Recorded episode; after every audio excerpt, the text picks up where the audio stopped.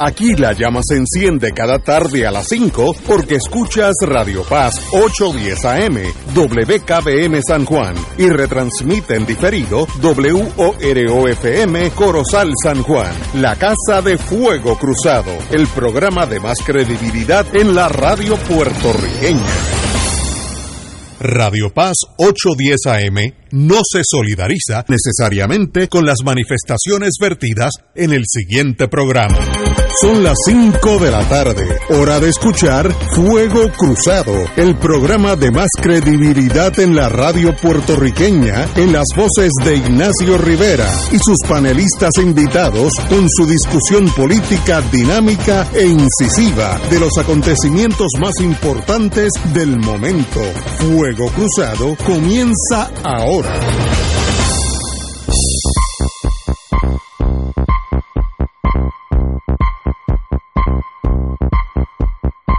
Buenas tardes, Boys and Girls de Fuego Cruzado. Amigos y amigas, como tenemos una agenda larga, vamos con el primero, nuestro primer médico de cabecera de todo Fuego Cruzado, el doctor Cabanilla. Muy buenas tardes, Cabanilla. Buenas tardes, saludos Ignacio, saludos a todos los panelistas. Bueno, usted el, el, el domingo, creo que fue el domingo, ¿cómo saber que llegó el fin de la pandemia? Quiero que me toque eso porque yo estoy interesadísimo en saber que llegó el fin. Pero primero comience con sus números primero. Bueno, vamos a empezar con la tasa de positividad como de costumbre. Mirando ahora mismo la gráfica de las últimas dos semanas donde se nota que hace ocho días atrás la tasa de positividad descendió, pero hace cuatro días volvió a subir y se ha mantenido por encima del 30% en los últimos cinco días. Así que eso no, es bueno, obviamente. En el término de los casos nuevos, uno espera que cuando la tasa de positividad aumenta, el número de casos nuevos aumente también Todavía no estamos viendo ese aumento, pero no descarto que, que puede ocurrir pronto, pero ahora mismo estamos en una meseta en las últimas dos semanas en cuanto al número de casos nuevos. Eh, así que hay que mantener un ojo a ese parámetro para ver si, si se mantiene igual o si sube como uno esperaría cuando aumentó la tasa de positividad. ¿no? Pero por el momento no se está viendo ese aumento del número de casos nuevos eso es positivo. Entonces, en cuanto al número de casos hospitalizados, a partir de dos semanas atrás el número de hospitalizados estaba subiendo, pero pocos días después bajó y hace una semana atrás nuevamente empezó a subir. Estamos ahí como algo inestable, ¿no? Primero subió, después bajó y ahora está subiendo y está como, como en una meseta realmente ahora mismo así que por lo menos no se ve nada grave en cuanto a ese renglón. En cuanto a los muertos, el promedio de muertos por día la semana pasada, vamos a decir los últimos siete días, eh, fue de 7.43 y hace otra otra semana atrás, hace, dos semanas atrás, estaba en 5.71 muertos por día.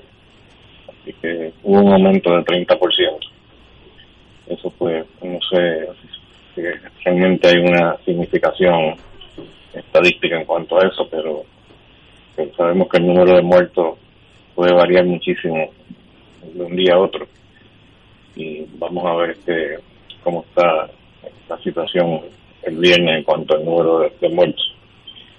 Y en cuanto al panorama internacional, creo que es importante empezar por hablar del, de las variantes de, de Omicron. Eh, sabemos que en Sudáfrica ha tenido múltiples días, eh, múltiples olas de COVID. Y la primera ola fue eh, con múltiples cepas, pero la segunda fue con beta, luego fue con delta, igual que el resto del mundo, y después vino Omicron BA1 y BA2, y ahora la última ola es con la, los nuevos sub, su linaje de Omicron BA4 y BA5. Eh, el, 11 de abril la Organización Mundial de la Salud confirmó tener bajo vigilancia estas dos nuevas cepas, BA4 y BA5. Y pues, están obviamente preparándose rápidamente como se sabe o como se esperaba que fuera el caso, porque sabemos que son más contagiosas que la, que la BA1 y BA2. Y en Puerto Rico es preocupante que ya llegó a 70% la penetración de, esas dos cepas. O sea que ahora mismo 70% de los casos en Puerto Rico eh, son con BA4 y BA5. Realmente cuando llegó a Puerto Rico fue hace pocos días atrás, hace como un par de semanas atrás, o sea que ya se, ya se está quedando con, el panorama en Puerto Rico. Eh, y es lo que está sucediendo también en el resto del mundo.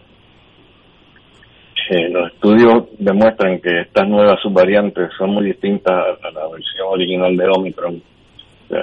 la, Omicron original era bastante diferente a la Delta, pero entonces ha ido evolucionando hasta el punto eh, que ya pues se parece, no se parece tanto a, la Omicron original.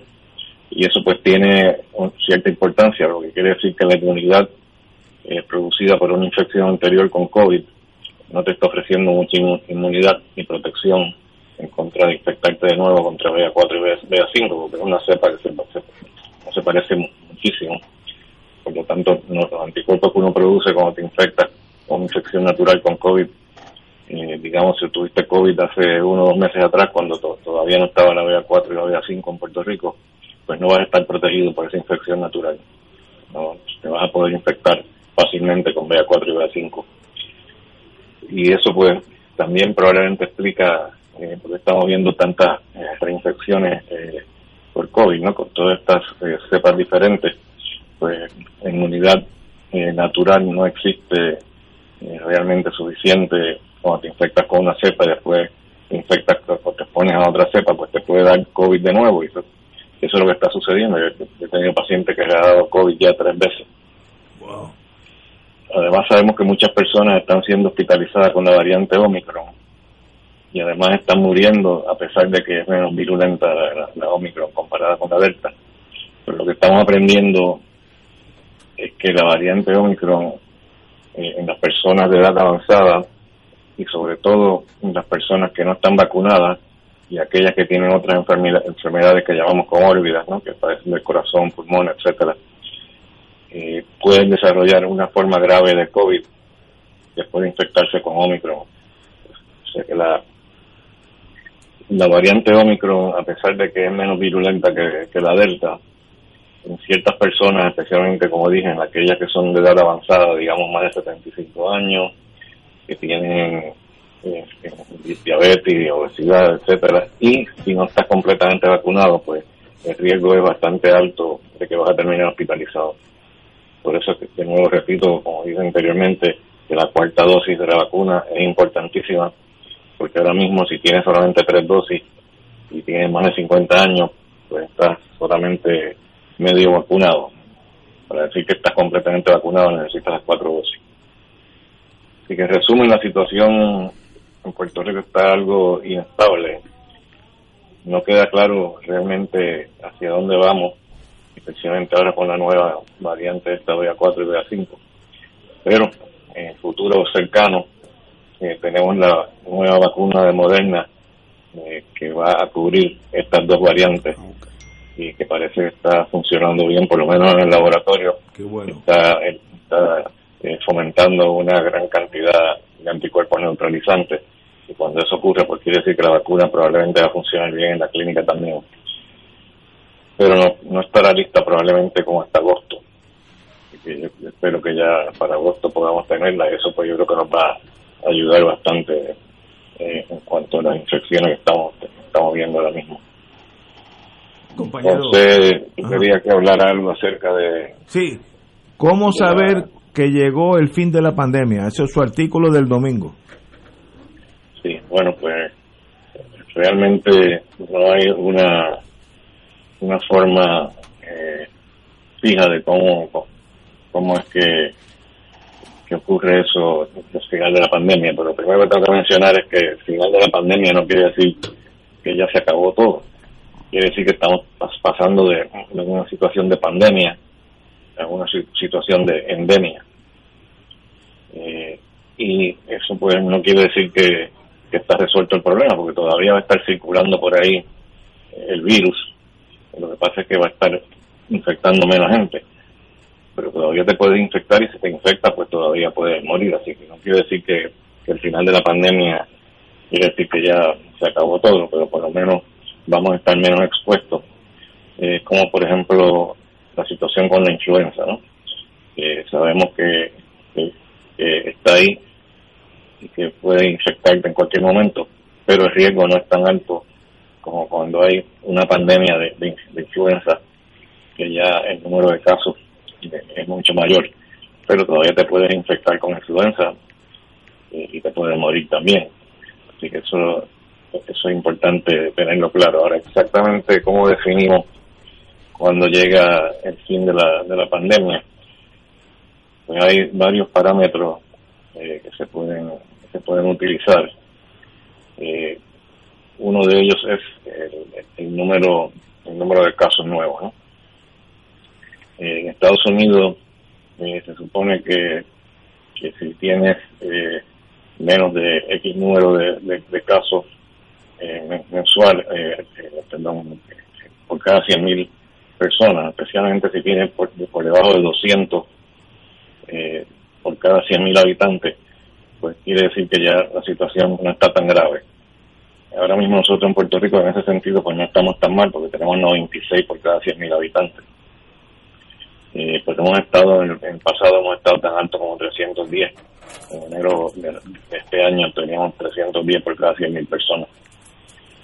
Eh, entonces, eh, en cuanto a otros parámetros, eh, por ejemplo, tenemos las hospitalizaciones, deben estar ya estables y no deben estar subiendo, especialmente. Y en ese parámetro pues todavía no estamos muy bien porque estamos fluctuando mucho por arriba y para abajo, no, no está muy estable, así que ahí pues no podemos tampoco, no podemos decir que estamos bien en ese sentido.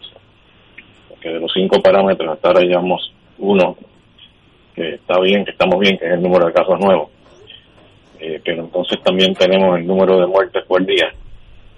Eh, lo que se supone que que en Estados Unidos sea punto .27 por cada 100.000 habitantes y en Puerto Rico tenemos punto .17 por cada 100.000 habitantes. Menor. Eh, pero se supone que, que tengamos eh, punto .10 eh, por cada 100.000.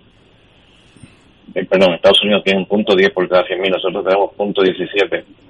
Y se supone que estemos en punto .027 por cada 100.000 habitantes, así que estamos bastante lejos de llenar ese, eh, cumplir con ese parámetro.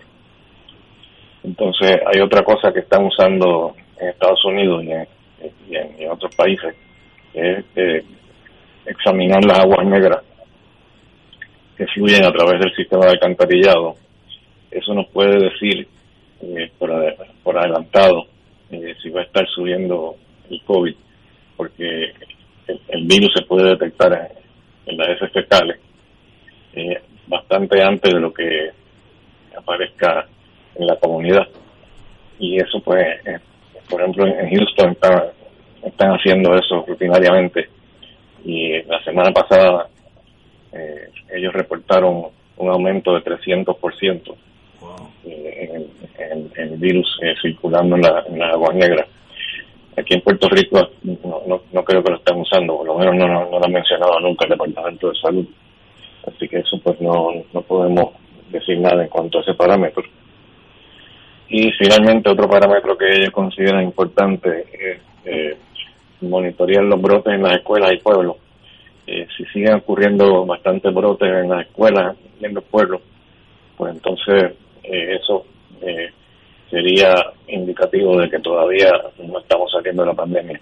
Y aquí hay bastantes brotes en la diferentes pueblos de la isla se han reportado últimamente, así que ahí nos colgamos también. en conclusión, pues todavía no hemos salido, y yo creo que tampoco estamos muy cerca de salir de, la pandemia. Pero que falta un poquito.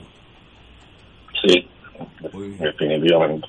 Y, y estas nuevas vertientes de, del COVID, que usted me vea algo, lo que usted, usted ha dicho, son mortales o son menos eh, mortales que anteriormente? Son menos mortales, pero si no estás vacunado y, tienes eh, sobre 65 años, especialmente sobre 75 años, eh, y tienes otras enfermedades comórbidas como diabetes, obesidad, pues entonces sí, puede, eh, ser te, mortal. puede, te- te puede morir y te puede, o, o puede terminar hospitalizado. Pero la gente que tiene las cuatro vacunas usualmente no, no, no tienen problema en cuanto a eso. ¿no? No, realmente las personas que están completamente vacunadas, y para decir completamente vacunadas quiere decir cuatro dosis si tienen más de 50 años, o eh, si no tiene, si tiene, si tiene 50 o menos, pues tres dosis. Muy bien. Pues, compañero Martín. Sí, buenas tardes, Fernando. Mira, so- solamente una pregunta. Te, o- te oí decir que tú anticipas que la nueva vacuna de Moderna para bregar con BA4 y 5 eh, estar, tú estimas que más o menos para agosto debe estar. Se supone, eso dijeron Y, hace poco la compañía. y, y como en los casos anteriores, em, el sistema sería primero los mayores en edad, etcétera, etcétera, el rollout. Bueno, eso todavía no, no lo han dicho, pero estoy- supongo que, que será así. Ok. Pero yo, yo espero que haya bastante demanda por la vacuna. pero A lo mejor la, no sale la vacuna y, y la gente no se interesa mucho en ponérsela. Claro. En ese caso, pues no habrá mucha competencia. Pero yo asumo que, sí, que si se le da la publicidad necesaria, eh, la gente va a solicitarla. En ese caso, pues sí tendrán que poner prioridad. Eh, y, y cuando a veces leo en algunos sitios, no necesariamente fuentes inexpugnables, pero oigo expresar la opinión de que se anticipa eh, una oleada para el próximo invierno. Eh, ¿Eso es una pura especulación o, o eso es darle demasiada importancia al elemento climático o, o- eso es una leyenda urbana? ¿Cómo es la cosa? Bueno, realmente, eh, si nos vacunamos con, la vacuna esa nueva, entonces yo esperaría que no existiera ninguna ninguna oleada pa- para, invierno. Pero si no, pues entonces sí, porque tenemos, como dije antes, pues la inmunidad en contra de BA4 y BA5 es muy poca, aunque hayas tenido infección anteriormente y aunque hayas estado vacunado. No quiere decir que la vacuna no funcione, pero la vacuna no te está protegiendo gran cosa en contra de infectarte, lo que está protegiéndote es de hospitalizarte y morirte. ¿no? Estoy a punto de darle la mala noticia a Ignacio de que hay quienes tienen grandes reservas sobre la efectividad de la Sputnik, pero eso después él te lo, él te lo consultará.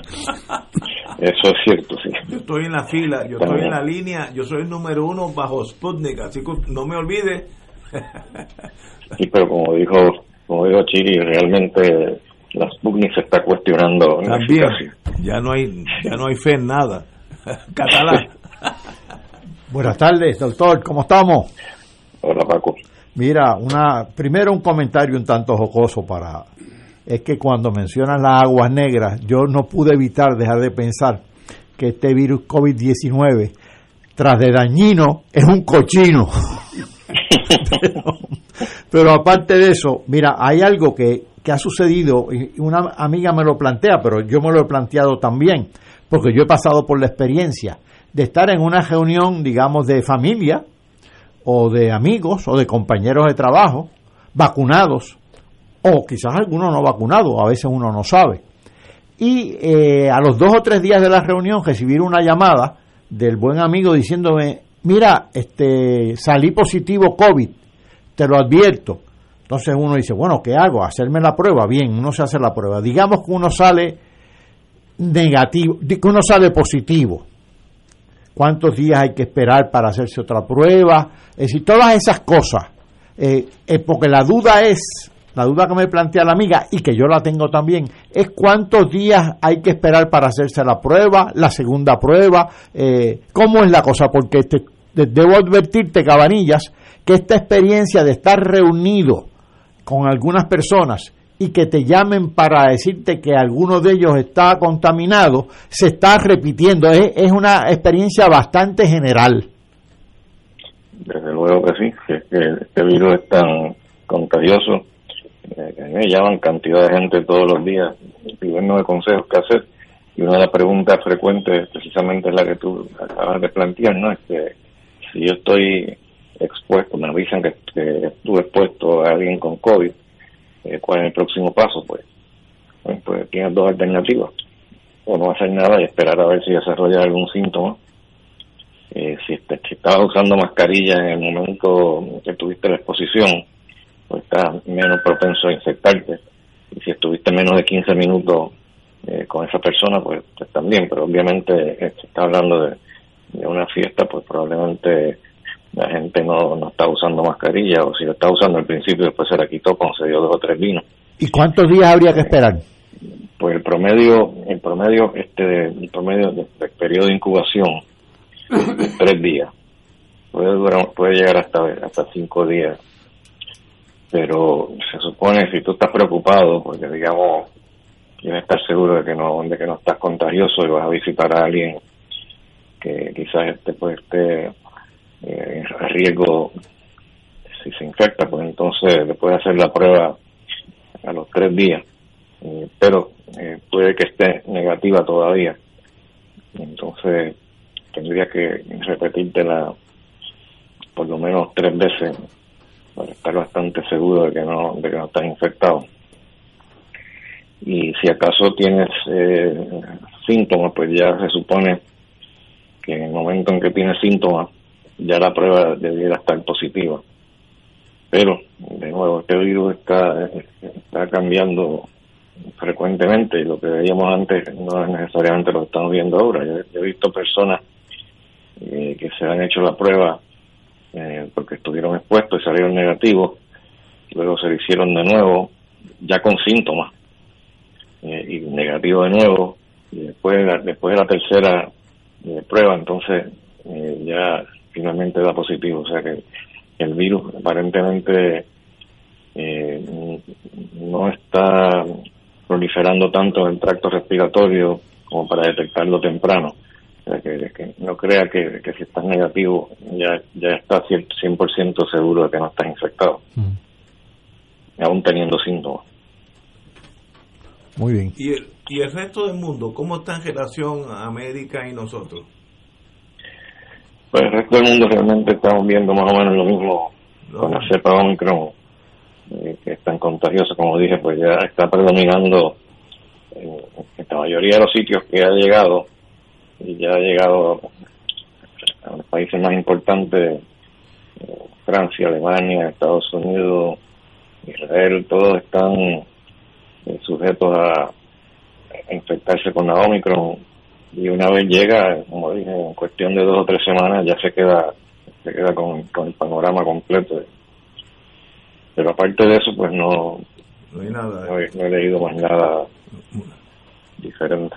Muy bien, doctor, pues ah, nos hablamos el viernes a ver si el, panorama mejora o empeora, pero usted es el hombre que nos va a decir esa noticia. Muchas gracias. bueno. Un privilegio. Vamos a una pausa y regresamos. Vamos a hablar del Partido Popular, que hay noticias en el aire. Vamos a hablar de eso ya mismo. Fuego Cruzado está contigo en todo Puerto Rico. ¿Tienes cáncer de próstata? Si has recibido terapia y el cáncer continúa avanzando, no pierdas la esperanza. Existen nuevas terapias dirigidas y que estimulan el sistema inmunológico para detener el cáncer de próstata. Llama hoy al 787-407-3333. 787-407-3333. Oncology Trials, ofreciendo terapias de tratamiento con la ciencia más avanzada para combatir el cáncer. El Consejo de Acción Social Arquidiocesano CASA presenta su programa radial Casa de Todos, difundiendo el mensaje de la doctrina social de la Iglesia cada martes a las 11 de la mañana por aquí por Radio Paz 810 AM. Conoce este instrumento que utiliza los valores y principios del Evangelio para analizar nuestra actualidad social. Velamos por la dignidad del ser humano Casa de Todos, martes a las 11 de la mañana, por aquí, por Radio Paz 810 AM. Fuego Cruzado, el programa de más credibilidad en la radio puertorriqueña, es ahora la tribuna abierta de análisis noticioso, con diversas perspectivas que exploran el trasfondo de lo que acontece a diario y cómo nos afecta. Escucha Ignacio Rivera y sus panelistas invitados de lunes a viernes en Fuego Cruzado en transmisión diferida a las 10 de la noche por Oro 92.5 FM. De todo un poco, con Manolo Almeida, el más ameno en tus mañanas por Radio Paz 810 AM, de martes a viernes a las 9 de la mañana. Notas positivas, salud, ambiente, negocios y entretenimiento. De todo un poco, martes a viernes por Radio Paz. ¡Estamos vivos! Como parte de la conducta ética que debe regular lo que piensa, hace y dice cada rotario antes de actuar, este debe plantearse lo siguiente, ¿es la verdad? ¿Es equitativo para todos los interesados? ¿Crea buena voluntad y mejores amistades? ¿Es beneficioso para todos los interesados?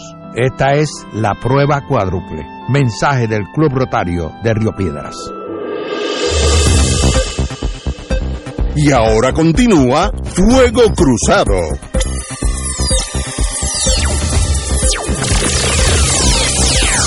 Amigos y amigas, una noticia que acaba de salir del Partido Popular, el presidente de, de, ese, de ese partido, el señor Dalmao, canceló la reunión de la Junta de, de Gobierno del Partido Popular eh, pautada para mañana, martes. Así que mañana se iba a discutir hacia dónde, la, primero la constitución de una nueva Junta y también el derrotero político de ese partido, pero algo ha pasado que sencillamente el presidente indicó que se cancela, como dicen los abogados en latín, sine die, sin una fecha específica, si eso se queda en el aire.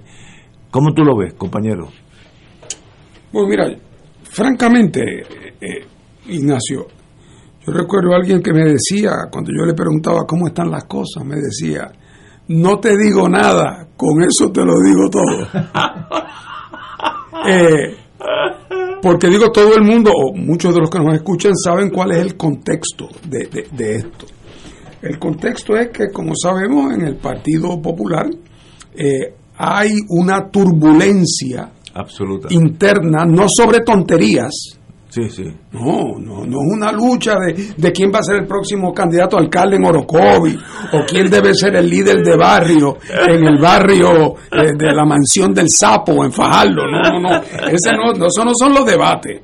Eh, el, eh, el debate tiene que ver con quién va a ser el dirigente del Partido Popular y cuál va a ser la posición del Partido Popular de cara al futuro sobre el tema del Estado. Dos cosas bien decir, importantes. el- el- el- todo lo concerniente al liderato del partido y lo concerniente a la orientación de filosofía política y de ruta, mapa de ruta del partido. O sea que estamos hablando de dos asuntos de peso.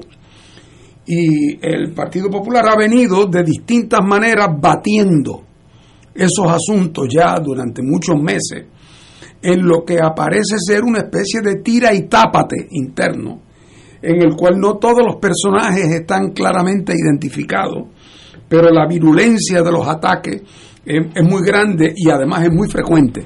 Hay circunstancias donde basta que uno, que el presidente del partido diga que tal cosa es color blanca, para que entonces el presidente de la Cámara diga, no, no, es color negro. Eh, eh, a que aquel diga de, de momento aquel dice no se puede participar del proyecto de Nidia Velázquez no sirve y de momento sale Eduardo Batia diciendo yo favorezco el proyecto de Nidia Velázquez o sea estamos hablando de peleas en todos los órdenes en temas fundamentales para el partido. Y y, y todo esto el último o uno de los últimos capítulos porque ocurren ocurren todos los días. El capítulo de hoy y el de ayer ha sido la pelea eh, tirándose ladrillos mutuamente el presidente del Senado con el vicepresidente de la Cámara, Connie Varela, sobre la ley, eh, las supuestas enmiendas a la ley electoral que aprobó eh, José Luis Dalmao y que entonces Connie dice que no sirven para nada. Entonces se insultan mutuamente. Bueno, pero ese es el, pero el penúltimo capítulo, el penúltimo capítulo había sido una convocatoria de parte del presidente del partido y presidente del Senado para que de aquí a apenas dos meses eh, haya una votación, nadie sabe cómo, ni cuándo, ni de qué manera, eh, en que, el, en que la militancia del Partido Popular votaría sobre varios asuntos. Uno de ellos sería escogería si quiere seguir con la versión territorial del Estado Libre Asociado o si quieren la, entre comillas, libre asociación. Es decir, entre autonomistas tradicionales y, creyentes en, en, la, en la soberanía. Y entonces, por otro lado, también se les preguntaría si querían elegir directamente los miembros de la Junta de Gobierno y, en vez de por asamblea, y además se les preguntaría quién quería que fuera el presidente del partido de aquí a que llegue la época de primaria en el año 2024. Entonces él hace esa convocatoria con el argumento de que esta es la manera de ponerle fin a, toda esa, a todo ese torbellino interno que he descrito y de resolver de una vez y por todas, entre comillas, por los votos, eh, ese dilema Así ya se acabarían los argumentos porque la base popular escogería quién quiere que sea su líder y cuál quieren que sea su filosofía política. Bueno, pues visto así parecía pues como sencillo, ¿eh? visto así. Y entonces resulta que, eh, y eso se iba a discutir porque había sido una iniciativa del presidente del partido que no había sido discutida con el liderato, y se iba a hacer una reunión esta noche de la Junta de Gobierno donde estos asuntos se iban a discutir y de donde iba a salir presumiblemente o un repudio a esa propuesta del presidente del Senado o un abrazo a esa propuesta del presidente del Senado. Y entonces pues resultó eh, lo que acabas tú de, notificar y que está en el aire, eh, ha salido en la prensa en la última hora, que es que pues, pues se canceló por lluvia, como que yo juego de pelota, cancelado por lluvia. En este caso se declaró vacante la reunión. Eh, no sabemos, yo no sé la razón por la cual se declaró vacante, pero no creo que hay que ser uno de los siete filósofos griegos para tener eh, la, la intuición, la sospecha de que, que el voltaje ha llegado a tal punto donde no se garantiza la seguridad de nadie. Y entonces una reunión allí puede acabar como el Rosario de la Aurora. Eh, y entonces, pues ante esa realidad han decidido cancelar, pero, que ahora digo yo, eh, eh, eh, eh, posponer lo inevitable, porque ya la crisis, para la crisis está planteada otra vez. No estoy hablando de un asunto marginal, de los debates y discusiones que ocurren en el Partido Popular y en el Club de Leones, en cualquier sitio hay debates y discusiones sobre asuntos, ¿verdad? Pero estos son los dos pilares fundamentales del Partido Popular es quién va a ser su liderato, quién va a ser su dirigente, quién va a ser su candidato de cara a las próximas elecciones, porque eso está implícito. Y número dos, si por fin en este dilema de tantas décadas y a la luz de lo que ha pasado con el Estado Libre Asociado, si van a persistir eh, en un Estado Libre Asociado venido a menos, humillado y, y desvalorado, o si van a optar por la libre asociación. Bueno, pues ese gran dilema que había una gran expectativa de que esta noche se empezaría a desbrozar ese camino, eh, pues entonces resulta que se dieron cuenta que no hay condiciones, o sea, el deterioro institucional evidentemente no, no, no lo hace posible. Así es que eh, llamaron al diablo y el diablo vino. Compañero catalán. La verdad es que el Partido Popular Democrático tiene toda una serie de dificultades, de problemas. Hay dos que son eh, que tienen raíces históricas. Por ejemplo, ¿cuál es el programa económico del Partido Popular? El Partido Popular convirtió, convirtió la sección 936 del Código Federal de Rentas Internas en una institución eh, que definía el programa económico del Partido Popular. Pues eso se derogó ya hace muchos años. Por cierto, la derogó una administración demócrata, siendo presidente el presidente Clinton. Eso por el lado económico. Por el lado de su definición de estatus, pues desde el 52 el Partido Popular sostenía que había un pacto y que el Estado Libre Asociado había superado su condición de colonia y de territorio, había se había desembarazado de la llamada cláusula territorial de la Constitución de Estados Unidos. Pues eso también se desmoronó porque tanto el Ejecutivo como el Legislativo como el Poder Judicial en Estados Unidos lo han dejado claro. El ELA sigue siendo una colonia, es decir, Puerto Rico sigue siendo una colonia y el ELA realmente es el nombre, un nombre ficticio de esa colonia, un Estado libre asociado que no es Estado, que no es libre y que no es asociado. ficticio y fraudulento. Así es, así es. A eso tú añades una serie de problemas coyunturales, para llamarlos de alguna manera.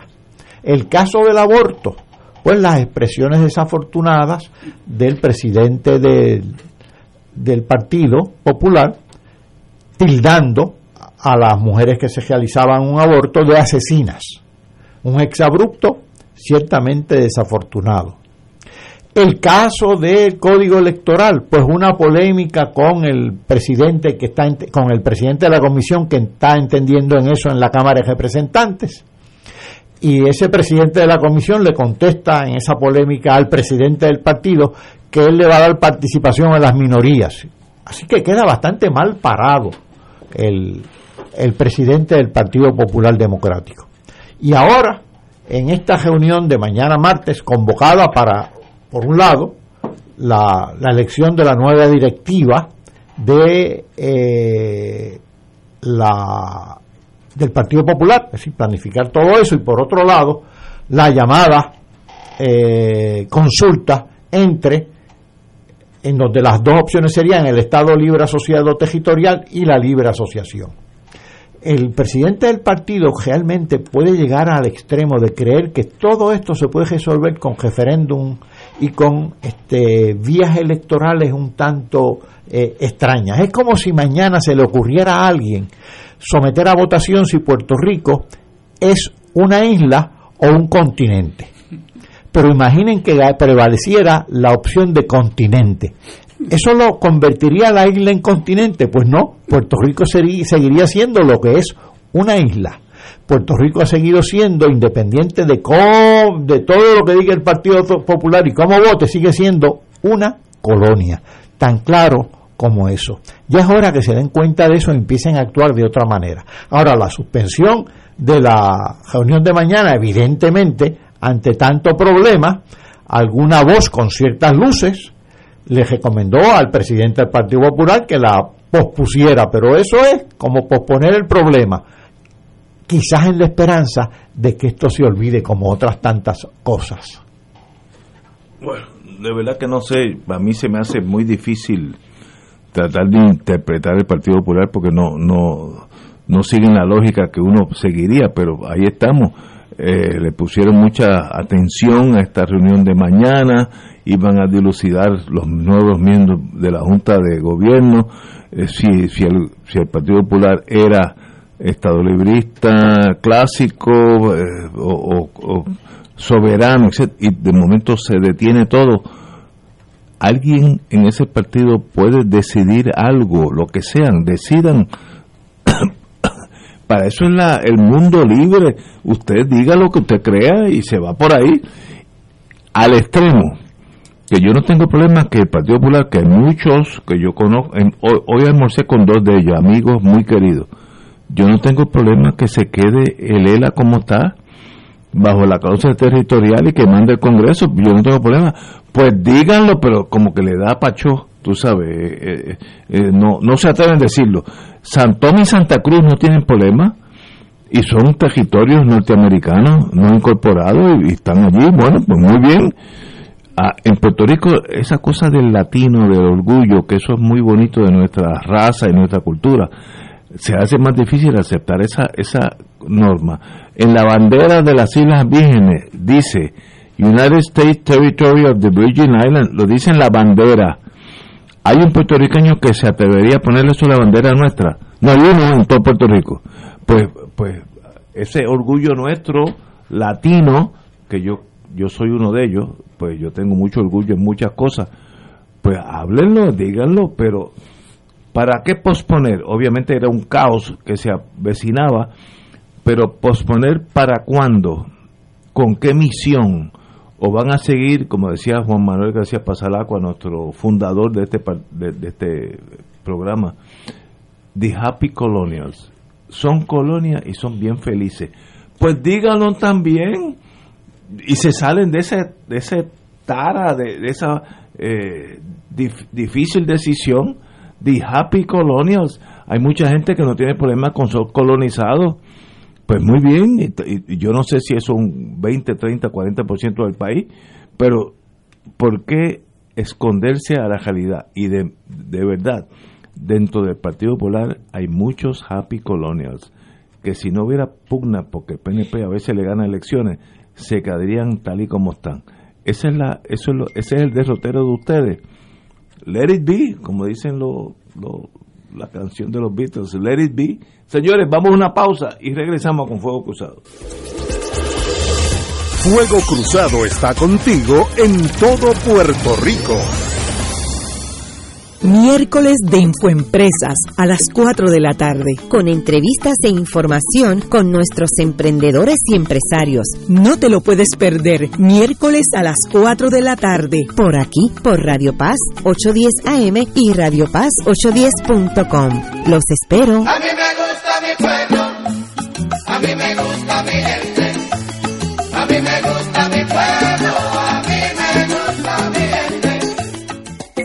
Cómprame un sistema solar y escúchame aquí en Radio Paz.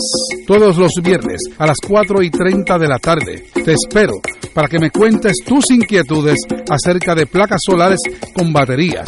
Comunícate conmigo. Soy Luis Enrique al 787-536-7938 de Solar Store. Cómprame un sistema solar. Radio Paz te ofrece el mejor motivo para levantarte temprano y disfrutar el comienzo de un nuevo día de lunes a viernes con Enrique Liboy y Radio Paz en la mañana. La dosis perfecta de noticias, deportes y éxitos musicales de todos los tiempos, humor y curiosidades, calendario de actividades y tus peticiones musicales por el 787 300 4982 Conéctate con el 810 AM de lunes a viernes con Enrique Liboy y Radio Paz en la mañana. El movimiento de retiros parroquiales Juan 23 le invita a la nueva temporada de su programa De Colores con Juan 23. De lo que abunda el corazón son tus redes. Lucas 6, 45. De, de Colores con Juan 23 todos los lunes desde las 7 y 30 de la noche por Radio Paz 810 AM Radio Paz 810.com y Facebook Live del Movimiento Juan 23 de la Arquidiócesis de San Juan. Y ahora continúa Fuego Cruzado.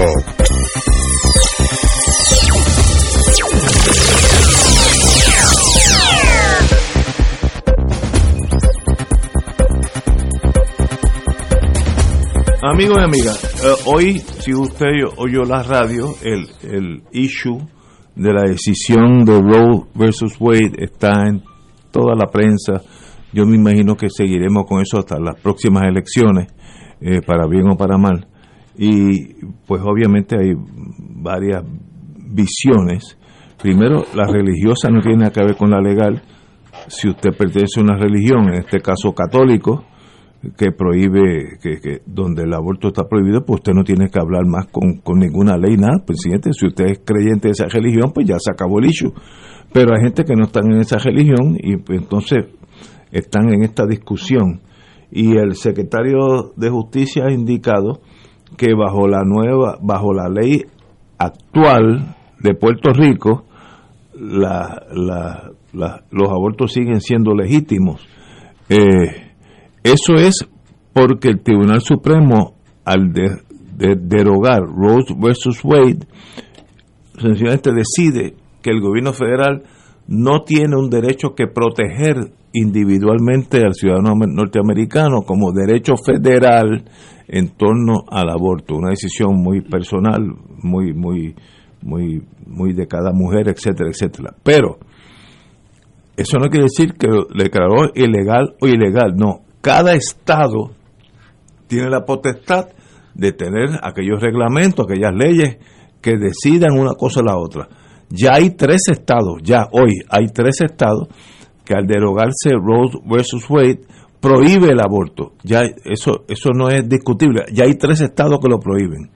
Pero ahí el remanente de los 50 pues tienen diferentes tipos de leyes, desde que es eh, totalmente al arbitrio de la decisión de la mujer hasta semi eh, prohi- prohibiciones de la semana, etcétera, etcétera.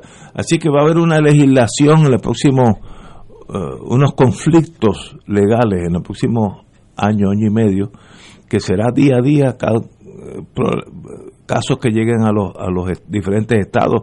Arkansas y California son dos países diferentes, son dos países de visión diferente. Mississippi y Nueva York son dos países diferentes. Así que habrá conflicto, pero cada estado determinará qué es lo que le conviene en torno al derecho al aborto a, las mujeres, eh, a las damas que son las que tienen eh, la, la concepción. ¿Es bueno o es malo? Eso es irrelevante. Es que ya la ley es así. Roe versus Wade no garantiza el derecho a la mujer a tener un aborto, sino que se lo, traspasa al Estado.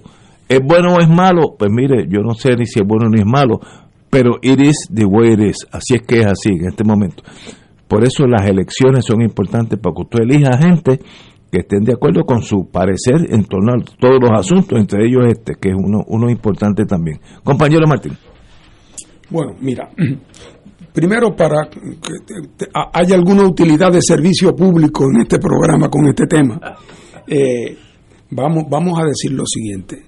¿Cuál es el Estado de Derecho en este momento en Puerto Rico? buen, buen punto. En Puerto Rico el Estado de Derecho, hoy, para propósitos de una mujer que está interesada en llevar a cabo un procedimiento de aborto, el Estado de Derecho es idéntico, el mismo, a lo que era antes que revocaran a Robert Wade. Correcto. ¿Por qué?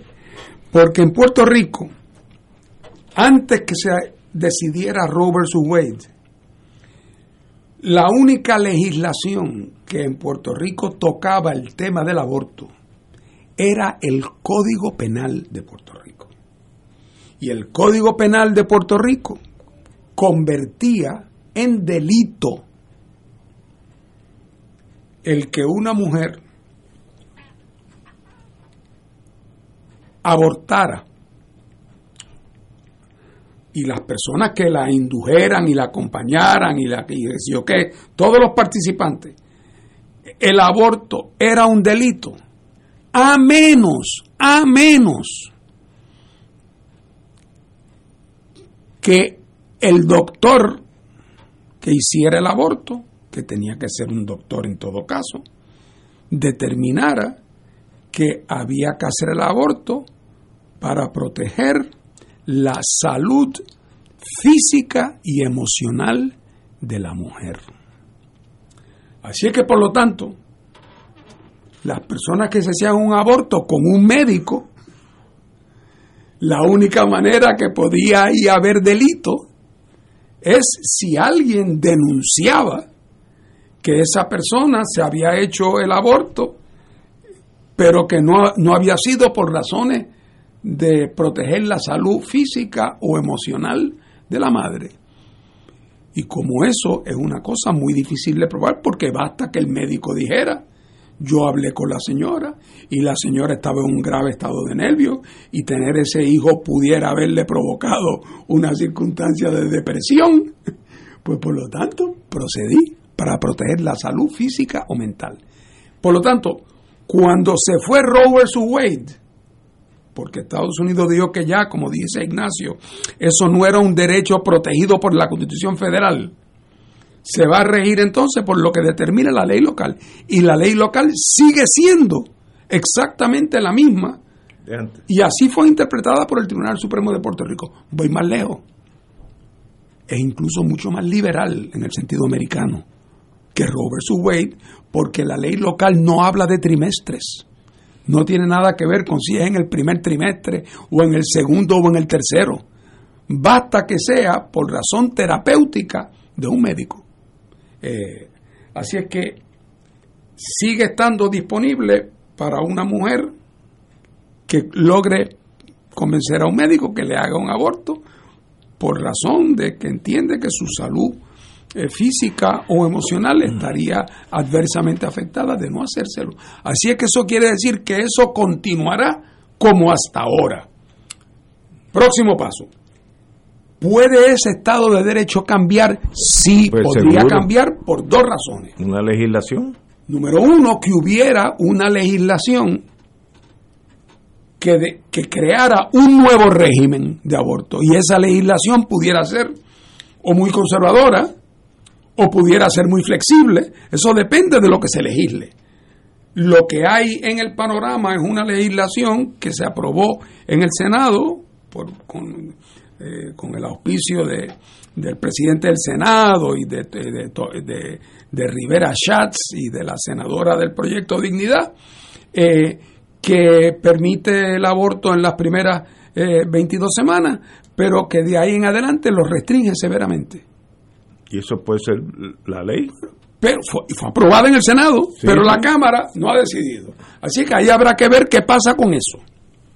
La otra posibilidad es que haya una ley nueva, pero que no sea esa, que sea una variante de esa. La otra posibilidad, naturalmente, es que no se pongan de acuerdo, porque hay un Estado de Derecho Y se quede como está. Pero también entonces la otra posibilidad de cambio es que de alguna manera el tema llegara al Tribunal Supremo de Puerto Rico, que está compuesto ahora de manera distinta a como estaba compuesta cuando el caso de Pueblo versus Duarte en el 1980, eh, y que el Tribunal Supremo actual de Puerto Rico interpretara las disposiciones del Código Penal de manera diferente a como se interpretaron cuando Pueblo versus Duarte. Muy Pero posible. para que ese caso llegue al tribunal, presumiblemente tendría que ser por vía de la revisión de una sentencia contra un médico. Eh, y el secretario de justicia acaba de decir ayer con absoluta y entera claridad y contundencia que en la medida en que él sea el secretario de justicia, él entiende que el Estado de Derecho actual no prohíbe los abortos terapéuticos y que por lo tanto él no piensa y, de hecho afirma categóricamente que no habrá de procesar ningún caso eh, donde se trate de un aborto eh, llevado a cabo por un médico. Así que esa vía hacia el tribunal parecería estar a corto plazo fundamentalmente o relativamente cerrada. Así que de momento, hasta que no haya acción o en el bullpen legislativo o en el bullpen judicial revisando la interpretación de Duarte, el Estado de Derecho sigue siendo que si un médico en Puerto Rico hace un aborto eh, y lo hace porque entiende que eso eh, protege eh, la salud física o emocional de la mujer, eso está perfectamente protegido por ley. E- Ese es el estado actual legal. Así es que la ley es así. Compañero catalán. Yo no me voy a, je- a referir a la dimensión legal, pero quisiera explorar brevemente para dónde es que soplan los vientos.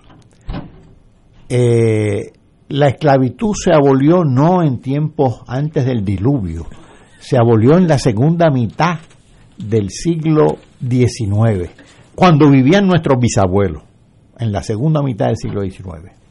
La mujer conquistó el derecho al voto no antes del diluvio, sino en el siglo XX. No hace un siglo todavía, durante el siglo XX. Y ahora yo veo que los vientos están soplando en otra dirección. Ahora cuando se eh, acabó con este caso de Roe versus Wade, el juez Thomas del Tribunal Supremo de Estados Unidos hubiera querido acabar con todo, aparentemente. Todos A- los derechos Sí. ganados. Sí, el que cero píldora, cero aquello, cero aquello, cero aquello. Estaba eh, en, en el extremo. Pero esa actitud eh, significa un cambio en, en- en la dirección de los vientos. Tú estabas citando 12 o 13 estados que ya prohíben el aborto. ¿no? Punto. Se acabó. Así que, y es que es- son vientos realmente eh, trogloditas. Paco, y en los próximos meses van a subir a 25 estados. Sí, Pues ya. Imagínate. la mitad de los estados. Esos Imagínate. que están prohibidos es porque habían aprobado legislación diciendo aprobamos esta legislación que entrará en vigor el día que revoquen a Roe. Eh, eh, ese es el caso de Texas, así. Porque no Trump, pero el trumpismo está vivito y coleando, y quizás hasta Trump también. Además, me remito al caso de ahorita, este, esto requiere, esto, esto es muy complejo, y no es cuestión de someter, como se lo podría ocurrir al presidente del Partido Popular, vamos a someter X y Y a votación, porque un buen día se vota porque Puerto Rico es un continente, pero no deja de ser isla, por favor. Eh, esta actitud eh, realmente sociológica, diría yo, política, de sociología política en Estados Unidos y en otros países, y aquí en Puerto Rico también, de corte fundamentalista, es realmente peligrosa, muy peligrosa, porque una vez prima el fundamentalismo, una discusión amplia es virtualmente imposible, y eso es lo grave. Bueno, pues señores, vamos a ir a una pausa y regresamos con Cruzado. Vamos a hablar de San Juan, nuestra capital, que obviamente el, el señor alcalde tiene buenas noticias para nosotros. Vamos a eso en cuanto regresemos. ¿Serán verdad? Fuego Cruzado está contigo en todo Puerto Rico. Despierta con la gracia de Dios iluminando el sendero y responde al llamado de congregarnos en su nombre cuando el sol despunta en el Santuario Nacional de Nuestra Señora, Madre de la Divina Providencia, tempranito en la mañana, el sábado 2 de julio. 5 y 30 de la madrugada para otra misa de madrugadores, la celebración eucarística que se ha convertido en tradición y fuente de bendiciones para la familia católica. Por motivo de la pandemia se practicará el distanciamiento físico recomendado y el uso obligatorio de mascarillas. Se llevarán a cabo confesiones previo a la Santa Misa. Participa en este encuentro mensual y comienza el fin de semana en paz y renovado, asistiendo o escuchando la transmisión en directo. Misa de madrugadores por Radio Paz 810 AM o Radio Paz 810.com y Oro 92.5 o Radio Oro FM.com. Info santuario de la providencia.org 787-646-9448. El Consejo de Acción Social Arquidiocesano CASA presenta su programa radial Casa de Todos, difundiendo el mensaje de la doctrina social de la Iglesia cada martes a las 11 de la mañana por aquí por Radio Paz 810 AM. Conoce este instrumento que utiliza los valores y principios del Evangelio para analizar nuestra actualidad social. Velamos por la dignidad del ser humano. Casa de Todos, martes a las 11 de la mañana, por aquí, por Radio Paz 810 AM.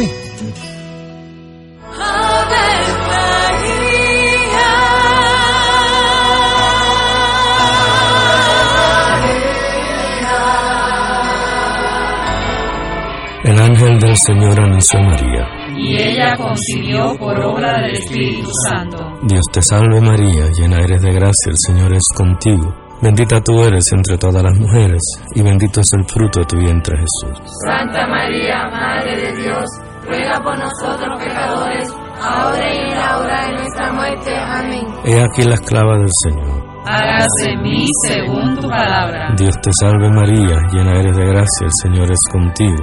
Bendita tú eres entre todas las mujeres, y bendito es el fruto de tu vientre Jesús. Santa María, Madre de Dios, ruega por nosotros pecadores, ahora y en la hora de nuestra muerte. Amén. Y el Verbo se hizo carne. Y habitó entre nosotros. Dios te salve María, llena eres de gracia, el Señor es contigo. Bendita tú eres entre todas las mujeres, y bendito es el fruto de tu vientre Jesús. Santa María, Madre de Dios, ruega por nosotros pecadores, ahora y en la hora de nuestra muerte. Amén. Ruega por nosotros, Santa Madre de Dios. Para que seamos dignos de alcanzar las promesas de nuestro Señor Jesucristo. Oremos. Derrama, Señor, tu gracia sobre nosotros, que por el anuncio del ángel hemos conocido la encarnación de tu Hijo, para que lleguemos por su pasión y su cruz a la gloria de la resurrección, por Jesucristo nuestro Señor. Amén. Gloria al Padre, al Hijo y al Espíritu Santo. Como era en un principio, ahora y siempre, por los siglos de los siglos. Amén.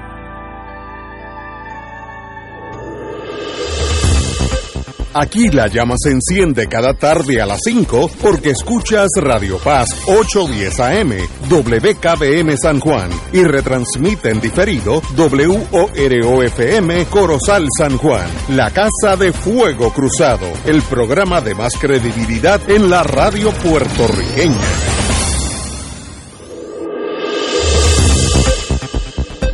Y ahora continúa Fuego Cruzado.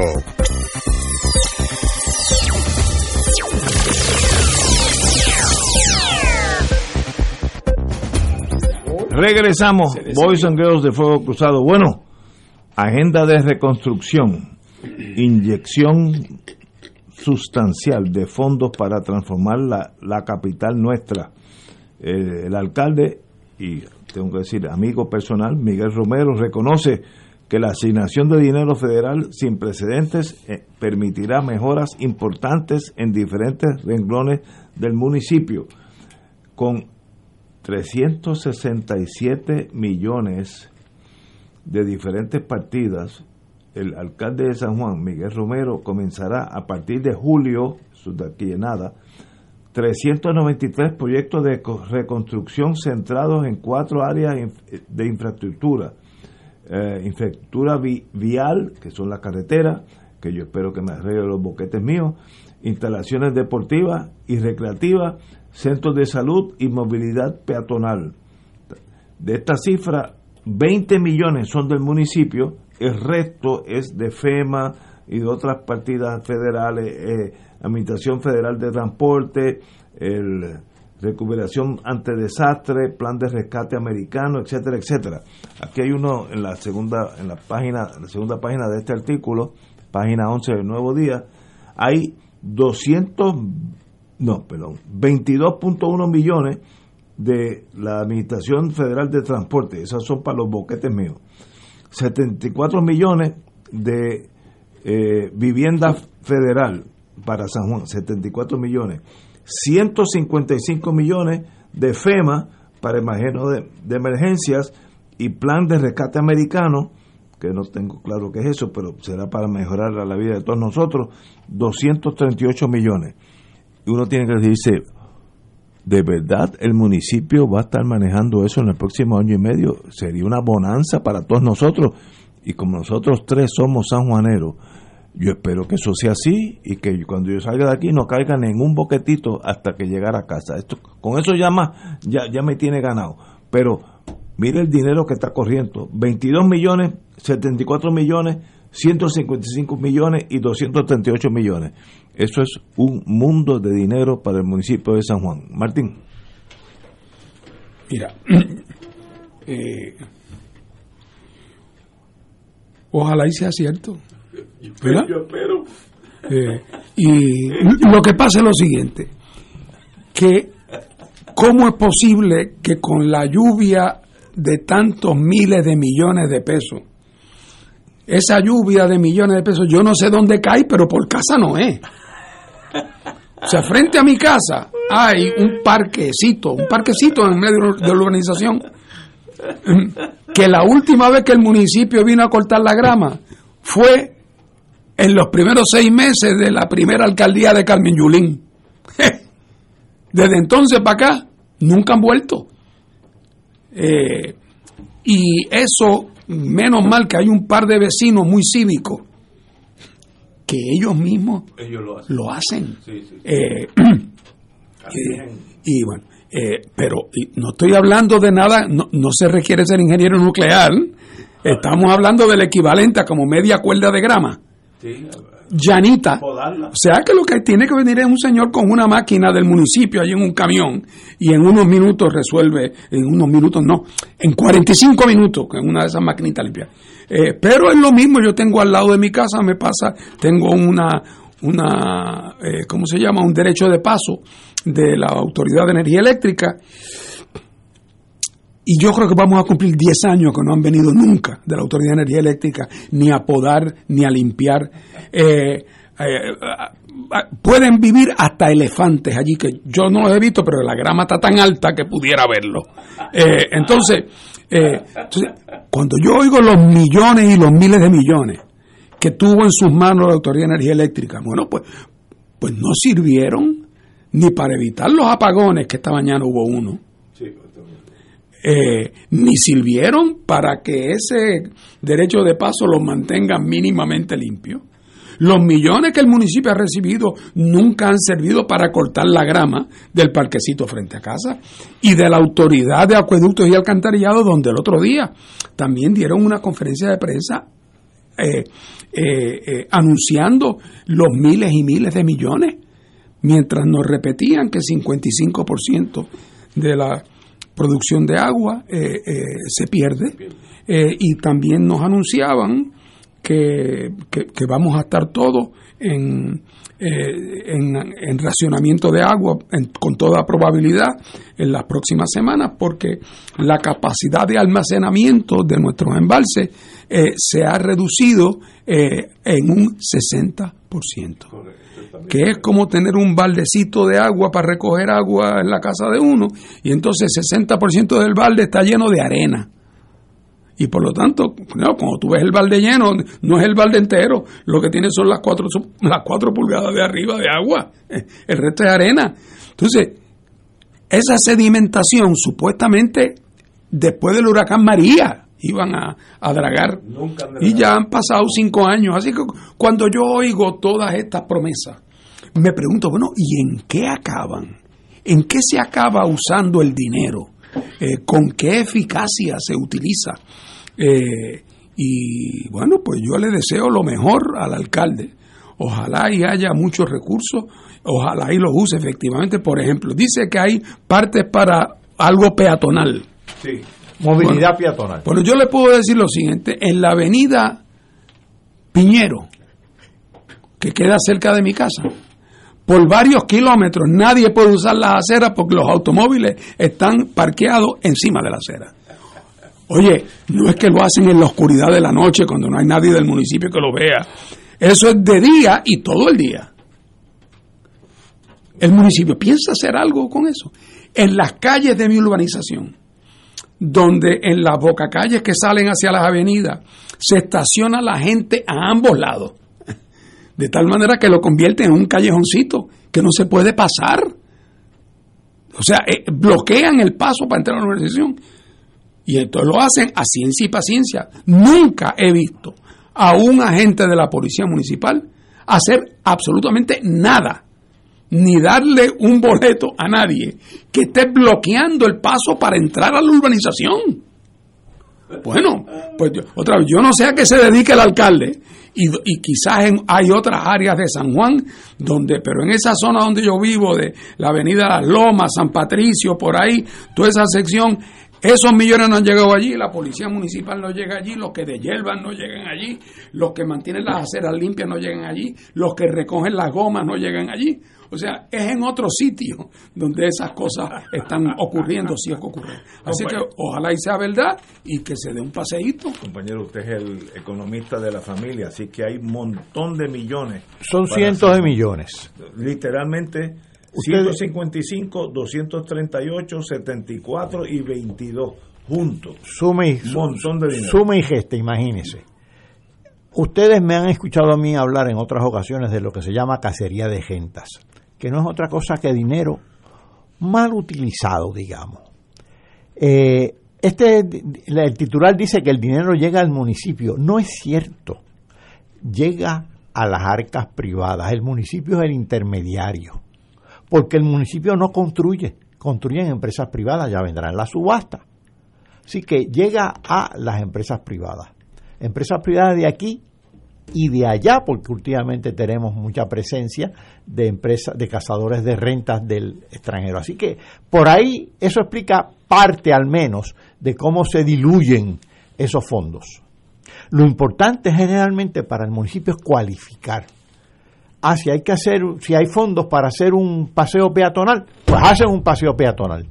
En La Piñero, ya que la mencionó Fernando, hay un paseo peatonal eh, cerca de donde yo vivo. Es casi el Taj Mahal ese paseo peatonal, es enorme, una cosa, una, una, una estructura que impresiona. Solamente tiene un problema, es un paseo peatonal por donde no pasan peatones, pero se construyó, se ha convertido en albergue de deambulantes que se quedan en el puente, en el paseo peatonal, porque el paseo peatonal tiene hasta techo. Ya le dije, es el Taj. ¿Por qué? Porque pro- probablemente, la, estoy seguro que se construyó con fondos federales, habría unas especificaciones para construir una, un Taj realmente que, que- que- que de puente peatonal pues no tiene nada. No sé cuánto costaría pero no le resolvió un problema a nadie, ni siquiera a los deambulantes, que por lo menos le proveyó techo a algunos, pero no le resolvió el problema de pobreza, no le re- resolvió el pro- ningún problema de fondo. Así que a veces nos obnubilamos con esas, esos fondos que llegan y uno no sabe a dónde llegan ni para dónde ni, ni para qué se usan, pero evidentemente a algún lugar llegan, probablemente a las arcas de un cazador de rentas, con uno que otro a excepción y algún hoyo se rellenará que luego con un aguacero vuelve a convertirse en un nuevo hoyo, pero ya veremos. Pero uno se pregunta, ¿y los países que no tienen ese influjo de dinero de los Estados Unidos? Honduras. Son mucho más juiciosos en el uso de los fondos. Debe- Bueno, yo me acuerdo cuando yo estaba en la Guardia Costanera hace mil años, hubo una tormenta que le, se quedó estacionaria en el este de Honduras, se quedó ahí eh, y destruyó, no quedó ataque en pared. Me dicen la gente que todavía está en ese mundo que todavía los puentes están tumbados, de eso fuera el 96, hasta hablando del 96, 2006, 2026 serían 30 años. Eh, esa ayuda federal, no sé si se utiliza bien, si se utiliza mal, pero es una ayuda considerablemente seria. Y eso, pues, el pueblo, eso tiene efectos políticos, el pueblo se da cuenta de eso. Así que cuando tú vengas y, y digas para el, para el movimiento político que tú quieras, estadidad, Partido Popular, Dignidad, Victoria Ciudadana o cualquier otro, eh, la relación con Estados Unidos a nivel de pueblo es bien seria, porque es la supervivencia. ¿Quién va a llenar esos boquetes? ¿El gobierno de Puerto Rico? Va a ser, si es que se llena, el Highway Administration, que de ahí hay unos veintipico de millones. Y eso pues tienen unos aspectos políticos, no, no estoy diciendo si es bueno o malo, es que una realidad y cómo uno maneja esa, esa realidad de la vida en el aspecto político para un derrotero diferente, eso no es ningún llame, eso es bien difícil. Martín, tú que sabes de mira, eso. yo, yo, yo pienso que parte de la tragedia es lo siguiente. si no hubieran fondos para poder suplantar el puente que se cayó, pues no se puede volver a hacer el puente porque no hay fondos. Sí. ¿Eh? Entonces tenemos No. que vivir sin, Sin- el puente. sin el puente. Y tenemos que buscar otra manera de hacer De cruzar cosas. el río. Y, y entonces alguien deberá empezar a pensar cómo podemos empezar a levantar fondos para algún día poder arreglar el puente. Pero oye, más trágico es que haya el dinero Ah, no, entonces sí. Para hacer el puente Sé por dónde va. y que acaben beneficiándose No, no, no, no. un grupo de buscones conectados, parientes y dolientes, y hermanos y cuñados. ¿Ah? Es- Eso es traición a la patria. Hombre, eso es traición a la eh, patria. Y entonces que el puente o no se haga o se haga uno, bueno, todavía está el atirantado. ¿Qué pasó con el puente atirantado de Naranjito? Yo no sé. Que lo redujeron, está reducido a un carril. ¿Dónde está el pleito? ¿Dó- dó- ¿Dónde está la reclamación? ¿Por, por qué, por qué no se, ¿Dónde está la compañía aseguradora? ¿Qué pasó con los millones de pesos que allí se, se, se- se invirtieron? Eh, entonces, eh, ese para mí es la verdadera, Eh, la tragedia. la verdadera tragedia. Eh, porque, ya te digo, si no hay recursos, pues si no hay recursos, no hay recursos. Eh, y otra vez, es un reto entonces generarlos. Pero, oye, esto que estamos viendo aquí, con eso que tú leíste ahí del alcalde de tal. Eh, ¿Sobra el dinero? Chico, uno pensaría. Entonces, lo otro es que también, muchas veces, el, el- el- el, el equipamiento, eh, el gobierno de Puerto Rico yo creo que todavía, cinco años después de María, todavía no ha logrado hacer un montaje adecuado para, para manejar y distribuir estos fondos que se han hecho disponibles en virtud de varias leyes federales que han, donde Puerto Rico le ha tocado una cantidad grande Bien, de mucho dinero. Eh, y entonces a veces uno piensa que, eh, para, parafraseando a Churchill, que, que pocas veces en la historia se había logrado eh, eh, hacer tan poco con tanto. Eh, porque uno se pregunta, ¿cuántas veces tú no has oído, Ignacio, que hay no sé cuántos miles de millones de pesos que están disponibles para la reestructuración del sistema eléctrico? Y no pasa Oye, nada. es que, es que van cinco años. Sí. Entonces, ¿cuántas veces no hemos oído que ya para el año 25 supuestamente vamos a tener qué por ciento de la generación de energía eléctrica de fuentes renovables? Decían que 40%. Pues uno no sabe si reírse o llorar. Si ahora tenemos lo mismo que teníamos fundamentalmente hace 10 años. Eh, por no decir áreas donde hemos dado para atrás, por ejemplo en el reciclaje de No, desperdicio.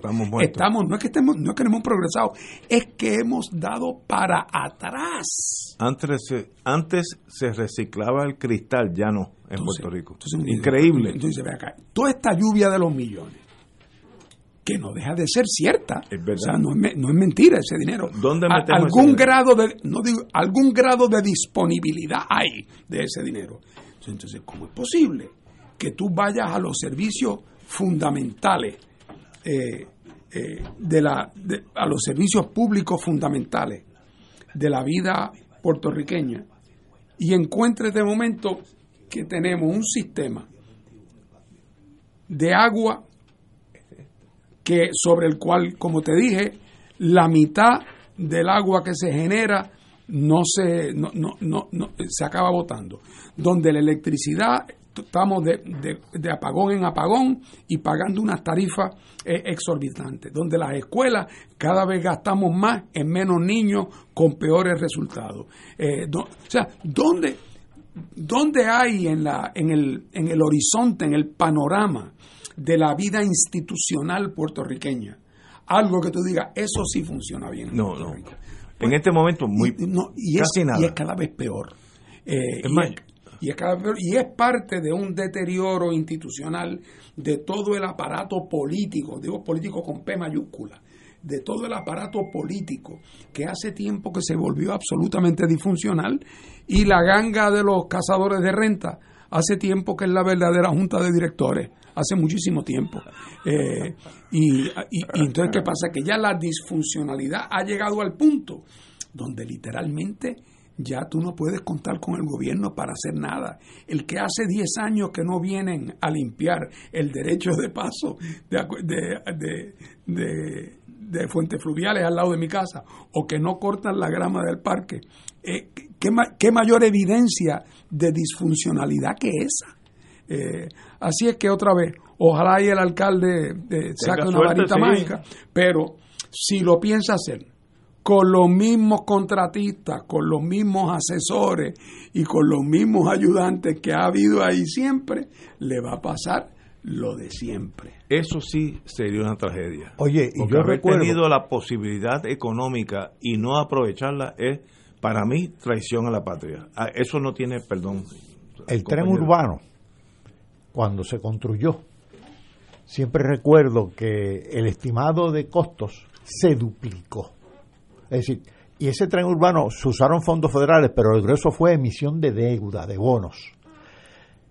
Recuerdo cuando lo estaban construyendo que pues, iba a haber una revolución en la transportación colectiva en Puerto Rico porque iba a estar conectado con una gran, un gran sistema de transportación público, con guaguas y demás. Pues mira, ese tren cada vez se usa menos y va de eh, cero lugar a cero lugar. Y estamos pagando la deuda. O la vamos a empezar a pagar porque está- estaba en la moratoria esta. Así que eso es un gran ejemplo. Ahora, yo recuerdo también que cuando se estaba haciendo el tren, había unos ingenieros amigos que me decían, ahí hay unas compañías que están guisando y está el cambio de orden que hace orilla. Cada vez que, que hay un cambio de orden es que lo que iba a costar 10, no, no, eh, se estimó en 10, pero cuesta 20. Así que, y esto se repite y se repite y se repite. Lo he dicho varias veces, Puerto Rico se ha convertido en un patio sumamente atractivo para los cazadores de gentas. Y mientras más fondos federales, más cazadores de gentas, desgraciadamente.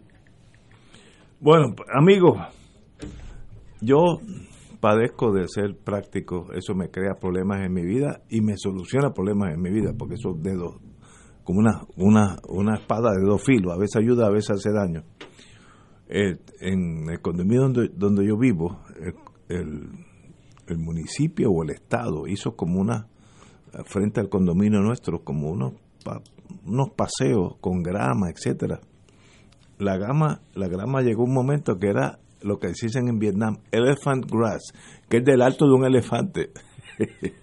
Por tanto, eh, Torre de la Reina adoptó esos paseos y nosotros y ya nos olvidamos y están perfectamente bien. Cada dos o tres semanas los recortamos y queda perfecto.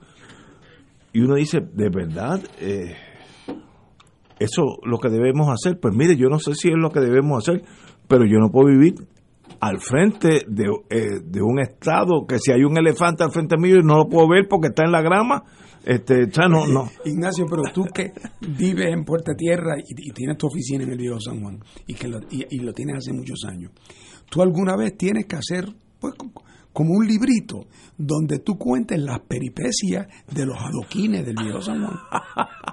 Desde que tú tienes recuerdo, Ay. ¿cómo es posible que nadie haya logrado acabar de poner adoquines Bien puesto. bien puestos? Bueno, pero fíjate, fíjate, ahí yo tengo eh, conocimiento de causa. Dependiendo del contratista, la calle Tetuán, yo no sé quién fue el alcalde y mejor no sé si fue Santini o la compañera, ¿cómo se llama? Eh, Carmen Yulín. Carmen Yulín, no sé, no sé. La, la calle Sila. oscila, no, no sé. La hicieron perfectamente y está perfectamente bien. La de al lado, que es la fortaleza, le hizo otro constructor y eso ha sido una catástrofe. Entonces, obviamente, el que hizo la, la, calle Tetuán sabía lo que estaba haciendo y fue una persona correcta en el sentido de ingeniería. El otro fue un fraude. Hoy, hoy, yo lo vi, lo- el, el alcalde, creo que es la alcaldía de San Juan, está poniéndolo de nuevo ellos mismos porque la fortaleza no es transitable al lado de una calle que es igual de larga, igual de, de ancha, que, todavía está perfecta. Obviamente el de la fortaleza, no sé quién fue ni bajo qué gobierno fue, se robó el dinero, porque la única explicación. ¿Cómo es, ¿Cómo es que el de al lado todavía están esos adoquines perfectamente bien? La calle Tetuán. ¿Y cómo es que la fortaleza, que no queda a 40 metros de distancia uno del otro, eh, es una catástrofe? Pues uno dice, bueno, pero ¿y quién estaba a cargo de esta obra? ¿Había inspectores? Y después, ¿dónde está el pleito reclamando? No, no, yo no- yo Porque no a cualquiera le puede tener la mala suerte de que tú contratas a un a alguien que para que te haga una obra y luego te das cuenta que la hizo mal, pues inmediatamente Oye. hay una acción legal. Eh, pero esas acciones legales aquí Es que no se lo- llevan porque son parientes. Los cazadores de gentas están cerca del poder. No, no, estos muchachos saben. Me- me- es la segunda llamada una que me manda un mensaje. ¿Por qué no hacer del viejo San Juan una zona peatonal? Como en Madrid, Roma, Londres, cualquier país del mundo tiene una zona que a- a- eh, quieren y esas zonas pues no pueden pasar camiones de la basura que pesan 5 o 6 toneladas. Eh, alguien, como decía mi jefe en la General Electric, cínicamente, ¿is anybody in charge? Cuando él decía eso, todo el mundo sabía que lo que venía era la maceta. ¿Alguien está a cargo de aquí de pensar o, o yo tengo que pensar por todos ustedes? Eh, ¿Alguien de verdad desea que el viejo San Juan se mejore? La idea que lo hizo Héctor Luis Acevedo y luego lo, cuando cambió el gobierno volvieron para atrás de una zona peatonal es muy importante. Y yo creo que nueve de cada diez personas que tú le preguntes van a estar de acuerdo contigo. Aquí el problema no es falta de apoyo en el pueblo, es que el grupo de gente a quien eso le incomodaría la vida, por definición, Oh. es un grupo pequeño de personas, pero tienen suficiente poder para poder impedir que se haga algo que la mayoría de la gente favorecería. Estoy de acuerdo contigo. Eh, y que como tú dices, no es que se están inventando una teoría loca, es que si hay algo probado en sitios atractivos al turismo, particularmente sitios que donde hay elementos de conservación histórica, donde se quiere mantener un patrimonio y un ambiente eh, y, y por donde va a fluir muchísimo turismo caminando. Hombre, eh, es, que parecería lógico. El, San Juan nació para eso. Seguro. Oye, y no, no pueden, no el único que lo hizo, pero en eso cambió la, alcaldía, fue Héctor Luis Acevedo, porque yo me acuerdo, yo viví esos años y funcionó. Los comerciantes pues le brincan arriba porque son tigres. ellos les gustaría que el carro de los de los compradores entren a la tienda. Si el mundo de comercio, pues, pero no, usted tiene que decir, pero para eso es que uno elige gobernantes, alcaldes cada cuatro años. No es para que gane el azul o el colorado o el verde, es alguien que sepa, cuando yo le doy el voto a estas personas, va a estar mirando lo que mejor le conviene a San Juan. ¿Y Nuno López qué dice? Oye, ¿verdad? Hacía tiempo no, no, sabía de Representante por uno de los precintos de San Juan, por el uno. Por el uno. Además, presidente de la Asociación de Comerciantes del Río San Juan. Yo me pregunto, por eso pregunto, ¿qué piensan uno? Él decía, él decía, él tenía una guaguita, Nuno era bien, bien inteligente decía Nuno en el uno. Ese era genial, genial Nuno.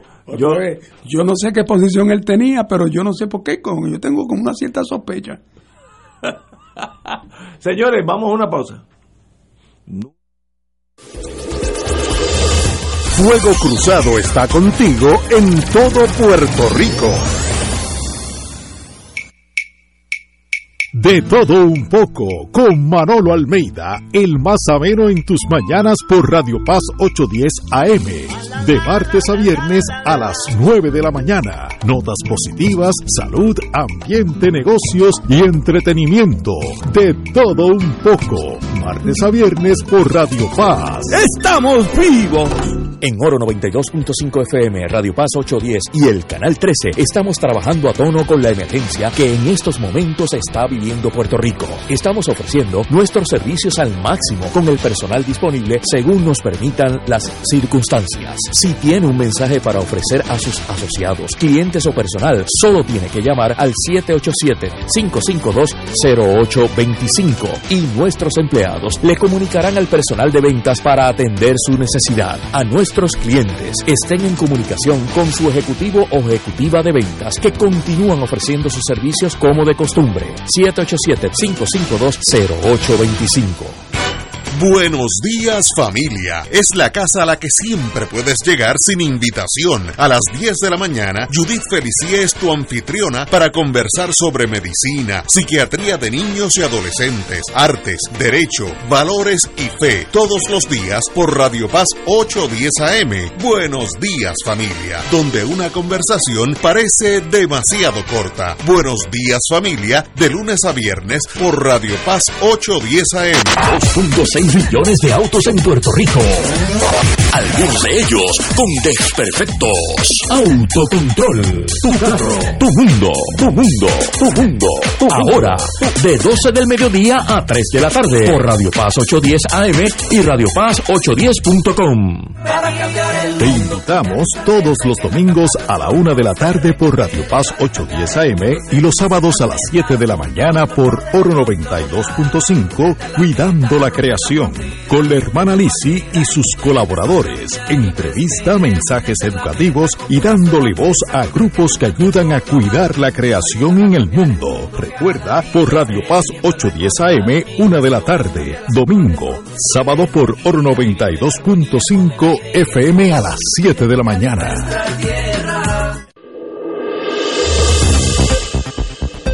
Y ahora continúa Fuego Cruzado. Vamos a tocar temas económicos, algo que todos nosotros tropezamos con meseros eh, en los restaurantes, etcétera, etcétera. Eh, y los meseros cobrarían casi el doble de su salario actual. Ahora un mesero, y esto es casi difícil de comprender, que su salario actual es 2 dólares 13 centavos por hora y hay una medida en el Senado que lo brincaría a 4.25. Yo lo considero que más que razonable en el mundo que estamos hoy. Eh, la teoría es que como ellos ganan propina, pues en la propina van van mucho más van mucho más van mucho más eh, adelantado que el salario mínimo federal. Yo no sé si eso es verdad, hay restaurantes que eso debe ser verdad y hay muchos restaurantes chiquitos que eso no es verdad. Y estas personas trabajan casi por, por, un salario y, casi inexistente, eh, dos, dos dólares trece centavos por hora en un restaurante que no tenga mucho movimiento es casi nada vivir para, para existir. ¿Cómo tú lo ves? Tú eres el economista de la familia. Oye, hoy que se está hablando de 10, 12, 15 dólares la hora y, y a veces se juzga que eso es modesto, pues cuando uno habla de 2 dólares 13 centavos y que aumentó a 4.25, pues realmente eh, deja uno con la boca abierta, ¿verdad? Ya sabíamos que eso eran los jornales por hora en los restaurantes y la lógica es que eso se completa con la propina y supuestamente si la propina no llega al mínimo, el, el patrono debe eh, compensar eso. Pero si lo hace o no lo hace, yo no lo sé. El asunto es que el cliente realmente está pagando la comida y demás y lo que compra, pero además en cierta medida subsidia al patrono, porque está pagando el salario del, eh, del mesero. Eh, la lógica es que eso incentiva al mesero porque la, propina está en correspondencia con el producto, con, la efectividad del servicio, pero no deja de ser, a mí me parece que siempre ha sido, que, es algo torcido, hay algo torcido en ese juego de eh, la propina y el salario tan bajo del mesero.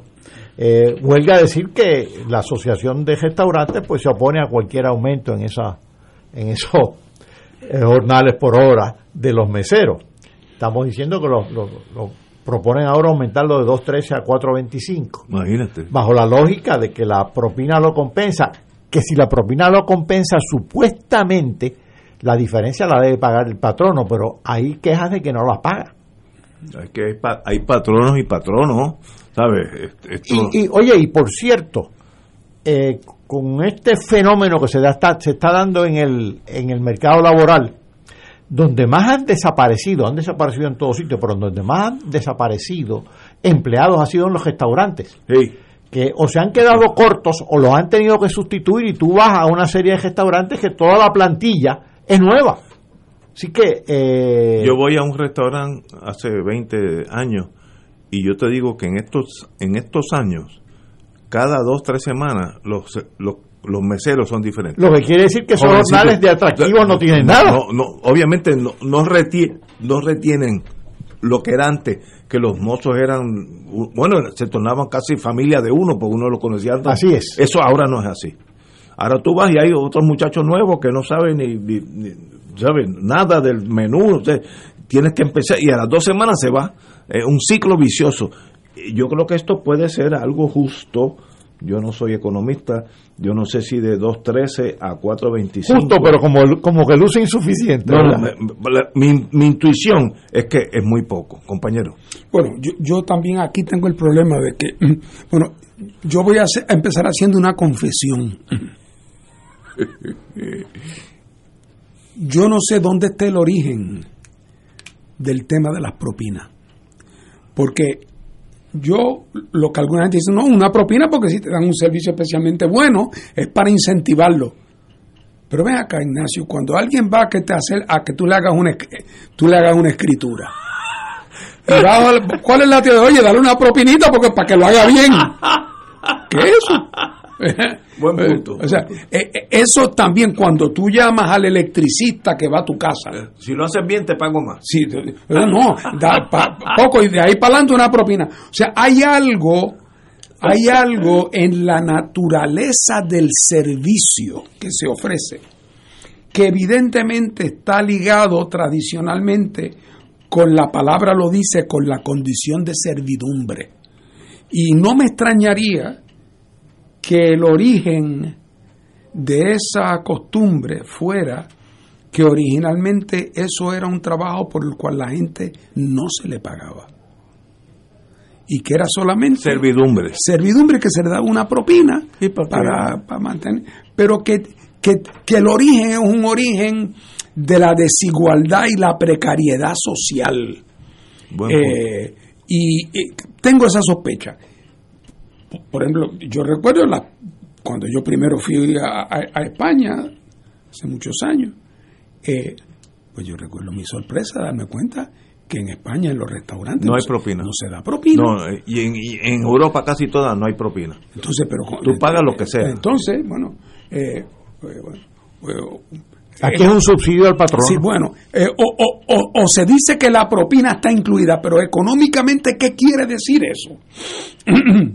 eh, ¿Quién la paga? Eh, por otro lado, en los restaurantes tiene que haber un problema también de la movilidad y de los ingresos de los mozos. ¿Cuándo tú le vas a subir el salario al mozo que tú tienes, si tú eres el dueño del restaurante? ¿En base a qué? Años de servicio. Pero es que a ti te cuesta lo mismo el hamburger que tú preparaste. Cuando lo sirve el mozo con experiencia o cuando lo sirve el mozo sin experiencia. Eh, entonces, en teoría, tú no querrías nunca tener muchos mozos con experiencia, porque tendrías que pagarle más, mientras que el hamburger no le puedes inflar el precio. Yo no entiendo bien los aspectos económicos del asunto y me encantaría preguntarle a alguien que haya sido mozo o que lo sea, que me diga, que, oír la opinión de gente que está, eh, y, me gustaría oír también de, de. Eh, claro, yo sí te puedo decir que si yo trabajara como mozo en uno de esos restaurantes super caros, donde la cuenta para una mesa de dos son 400 pesos. eh, a mí me encantaría ir ahí al 15%, le diría al patrono, no me paguen nada, esos dos pesos economízatelo, que yo esta noche atiendo seis mesas de esa y voy al 15% y me voy de aquí con 500 pesos esta noche. Así que no es lo mismo que el que trabaja en una cafetería, eh, ¿verdad? Por no decir en algunos de estos sitios que hay ahora de comida buffet, que tú vas y, y que entonces realmente ni, el, el, mozo ni siquiera te trae la comida a la mesa, sino que tú la buscas y por lo tanto las propinas que se dan son mucho menos que la... O sea, yo no entiendo bien, hay tanta diversidad. Eh, eh, y, y, pero lo más que me preocupa es que no sé bien cómo se sienten los mozos. Otra vez, estoy seguro que el que trabaja en el Caribe Hilton eh, y, y, cobra el 15% por, y le dan el 15 o 20% de las propinas de cuentas muy caras, se le puede gustar mucho el sistema. Eh, el que trabaja en el McDonald's, pues ese no, porque ese no le dan propina. Ese no. Eh, claro, ese, ese, quizás no se gana los 2.11 la hora, pero se tampoco se gana mucho más. Obviamente. Así es que me confieso que, que me siento sin los elementos para poder para poder eh, eh, hacer juicio. Pero presumo que si eso se vio en la legislatura, yo no le he dado seguimiento, pero si se vio en la legislatura, debe haber habido vistas públicas y tienen que haber habido gente que ha comparecido a, a contestar alguna de estas preguntas, pero no confieso no saberlo. Totalmente de acuerdo con su señoría. Bueno, recesa la Cámara sin presentarse un proyecto de estatus. Estamos hablando de Estados Unidos. La Cámara de Representantes, USA, suspendió ayer sus sesiones hasta el 12 de julio, que eso es de aquí a dos o tres semanas, sin que lograra un acuerdo de presentar el proyecto de ley del liderato demócrata promueve para regular un plebiscito sobre el futuro político de Puerto Rico. Ahí estamos. Eh, obviamente, ¿qué quiere decir eso? ¿Son buen indicio, malo indicio? ¿Están esperando que lleguen mejores tiempos? ¿Qué está hablando este el proyecto de estatus federal en torno a Puerto Rico? Compañero Martín. Bueno, yo, he dicho siempre que tú me has preguntado o, o que has traído este tema a la mesa en este programa. Siempre he tratado de enmarcar mi contestación dentro de una identificación de cuáles son los factores que están moviendo este debate en este momento en, en el Congreso de Estados Unidos y particularmente en la Cámara.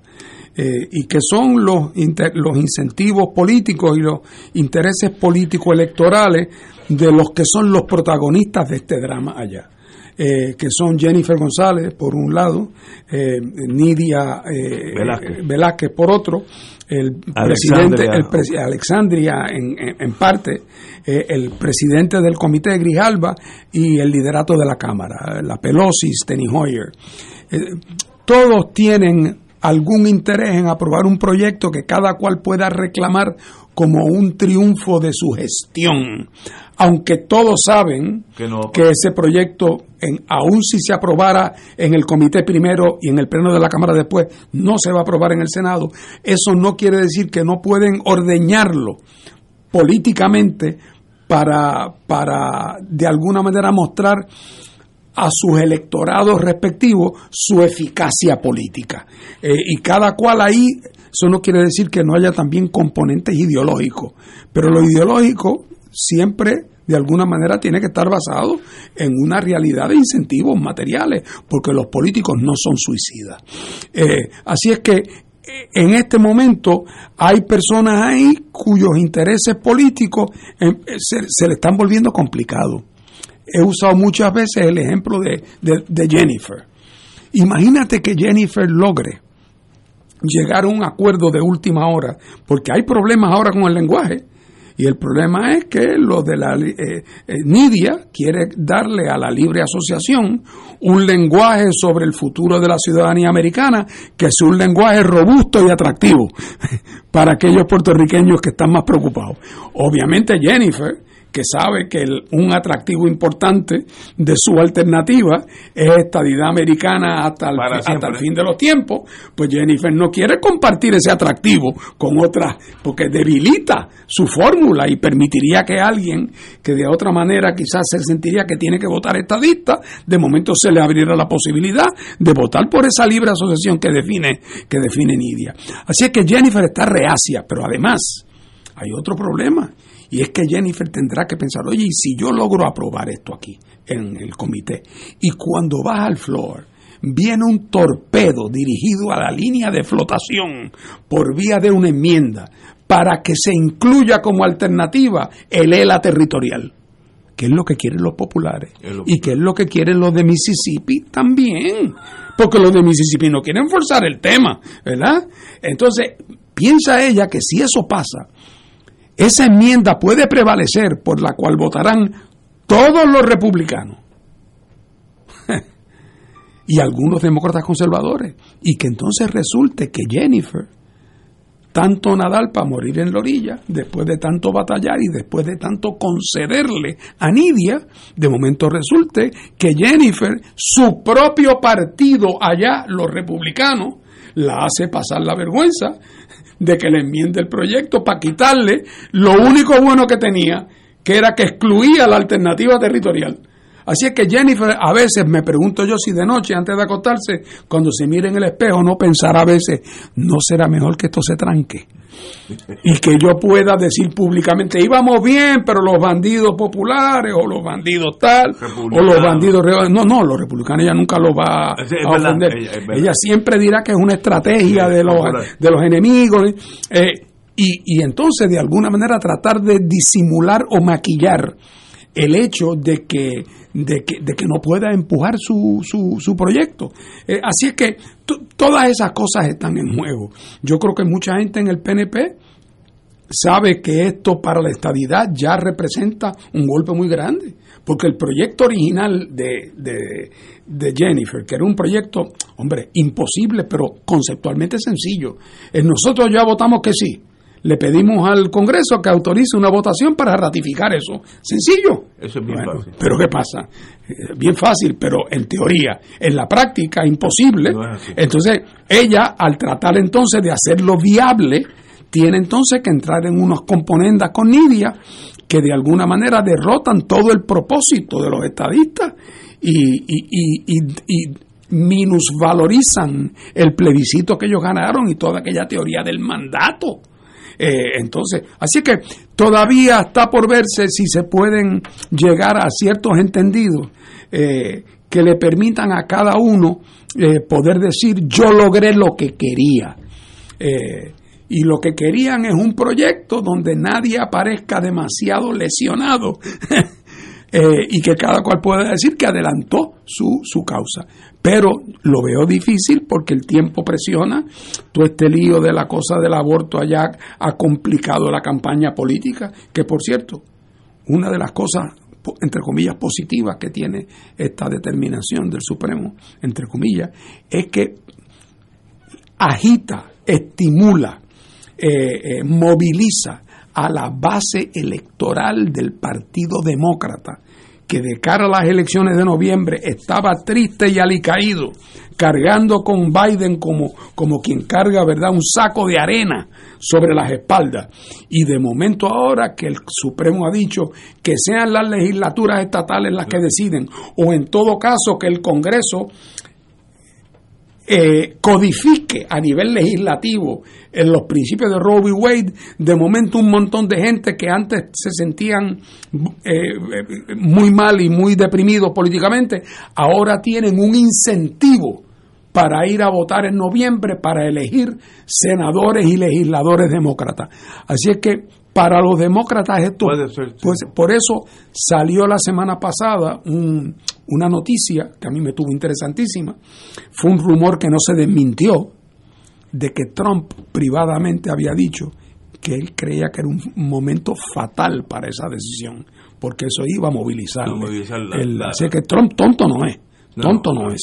Y, y, como, él los principios lo mismo se los pone que se los quita, eh, él ahora lo que se dio cuenta es que en este momento, en una, en una votación como esta de medio término, donde el secreto y la clave del triunfo está en la capacidad de movilizar, no en cuántos son demócratas y cuántos son republicanos, en cuántos tú convences de los tuyos que vayan a votar.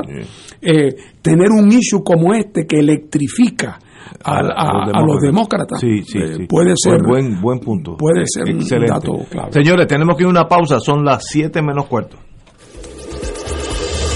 Fuego Cruzado está contigo en todo Puerto Rico. El sábado 20 de agosto, desde las 10 de la mañana hasta las 7 de la noche, llevaremos a cabo el Provitón, profundos sostenimiento del Santuario Nacional de Nuestra Señora, Madre de la Divina Providencia, titulado Acogidos por la Providencia. Llenos de gozo, oraremos por las intenciones de Puerto Rico. A la vez estaremos conociendo más sobre nuestra patrona y cooperando para mantener las instalaciones y actividades pastorales del santuario. Transmisión en vivo por Teleoro Canal 13 Radio Paz 810 AM y Facebook Live del Santuario de Nuestra Señora, Madre de la Divina Providencia. Para mayor información puedes comunicarte al 787-646-9448. Contamos con tu oración y contribución.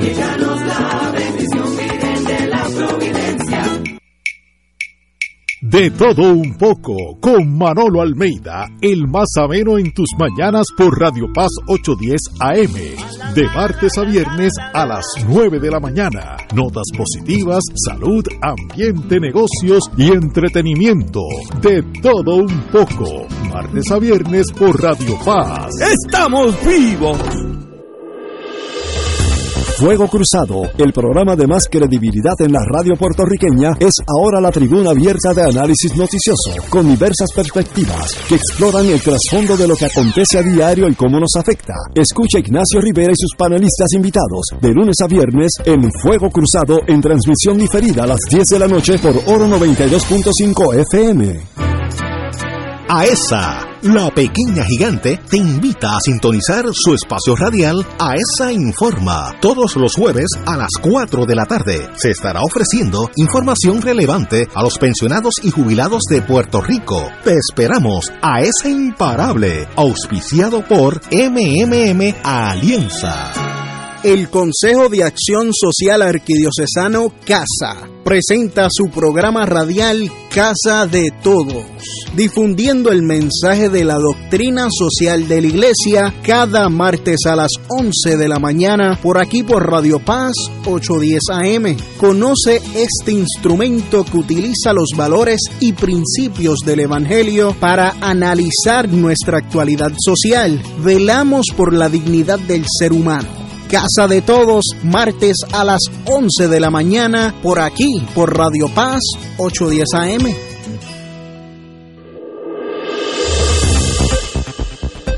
Y ahora continúa Fuego Cruzado.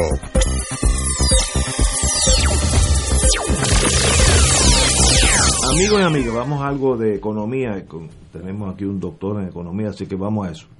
El Senado aprueba medidas sobre las empresas foráneas la pieza legislativa provee un mecanismo para sustituir el impuesto de 4% que dejaría de cobrarse una vez, una vez finalice este año, tal como estableció el Departamento del Tesoro de Estados Unidos.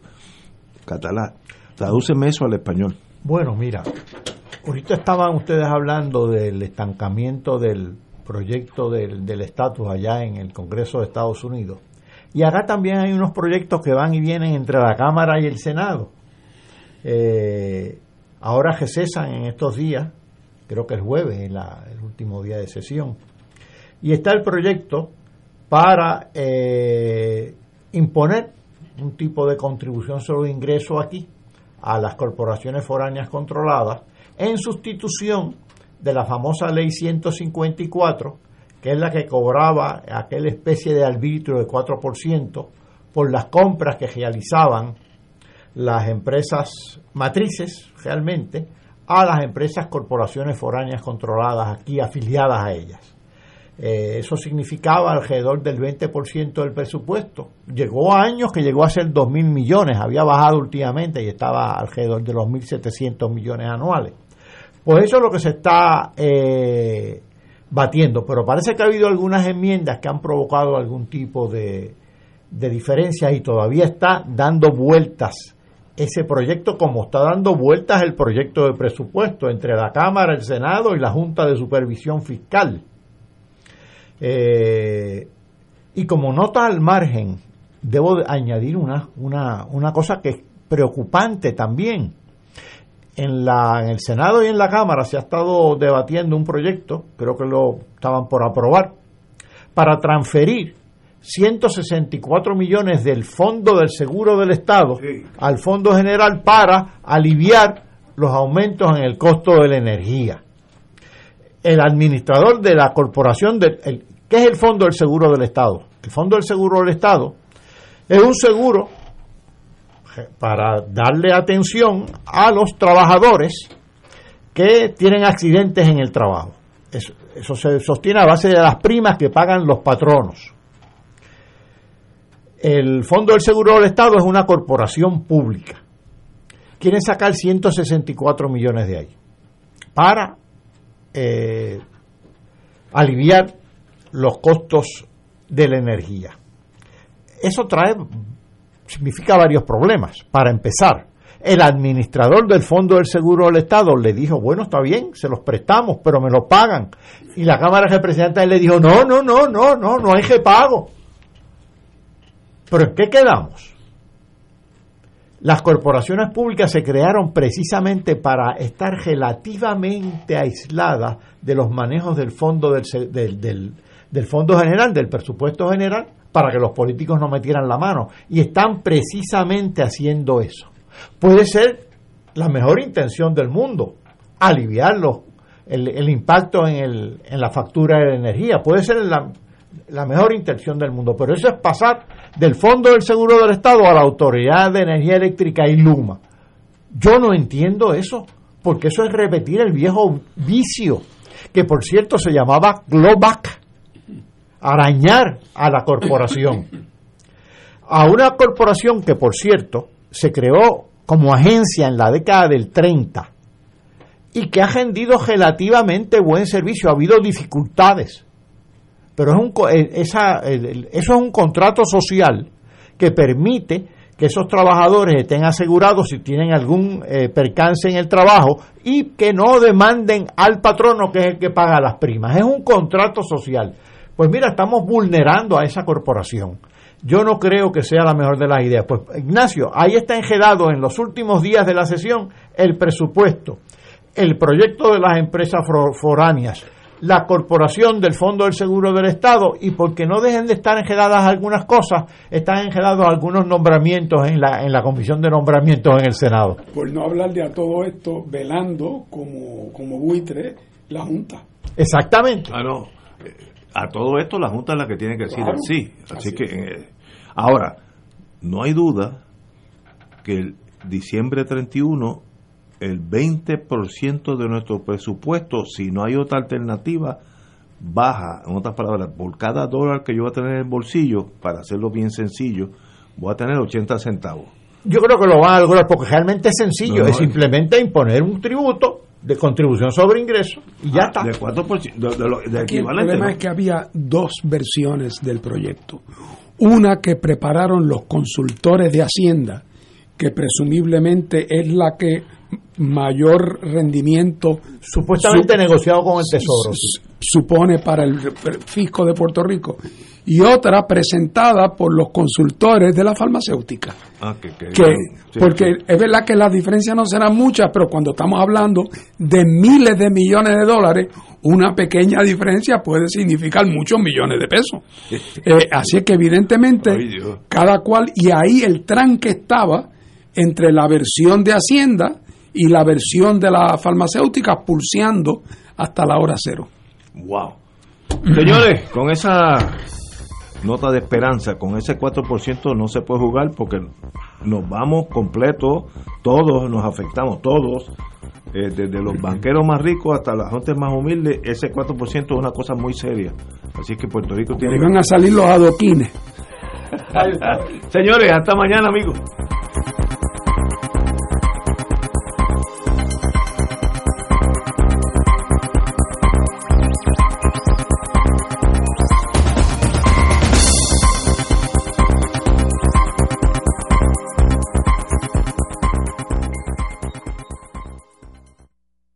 Esta emisora y sus anunciantes no se solidarizan necesariamente con las expresiones vertidas en el programa que acaban de escuchar.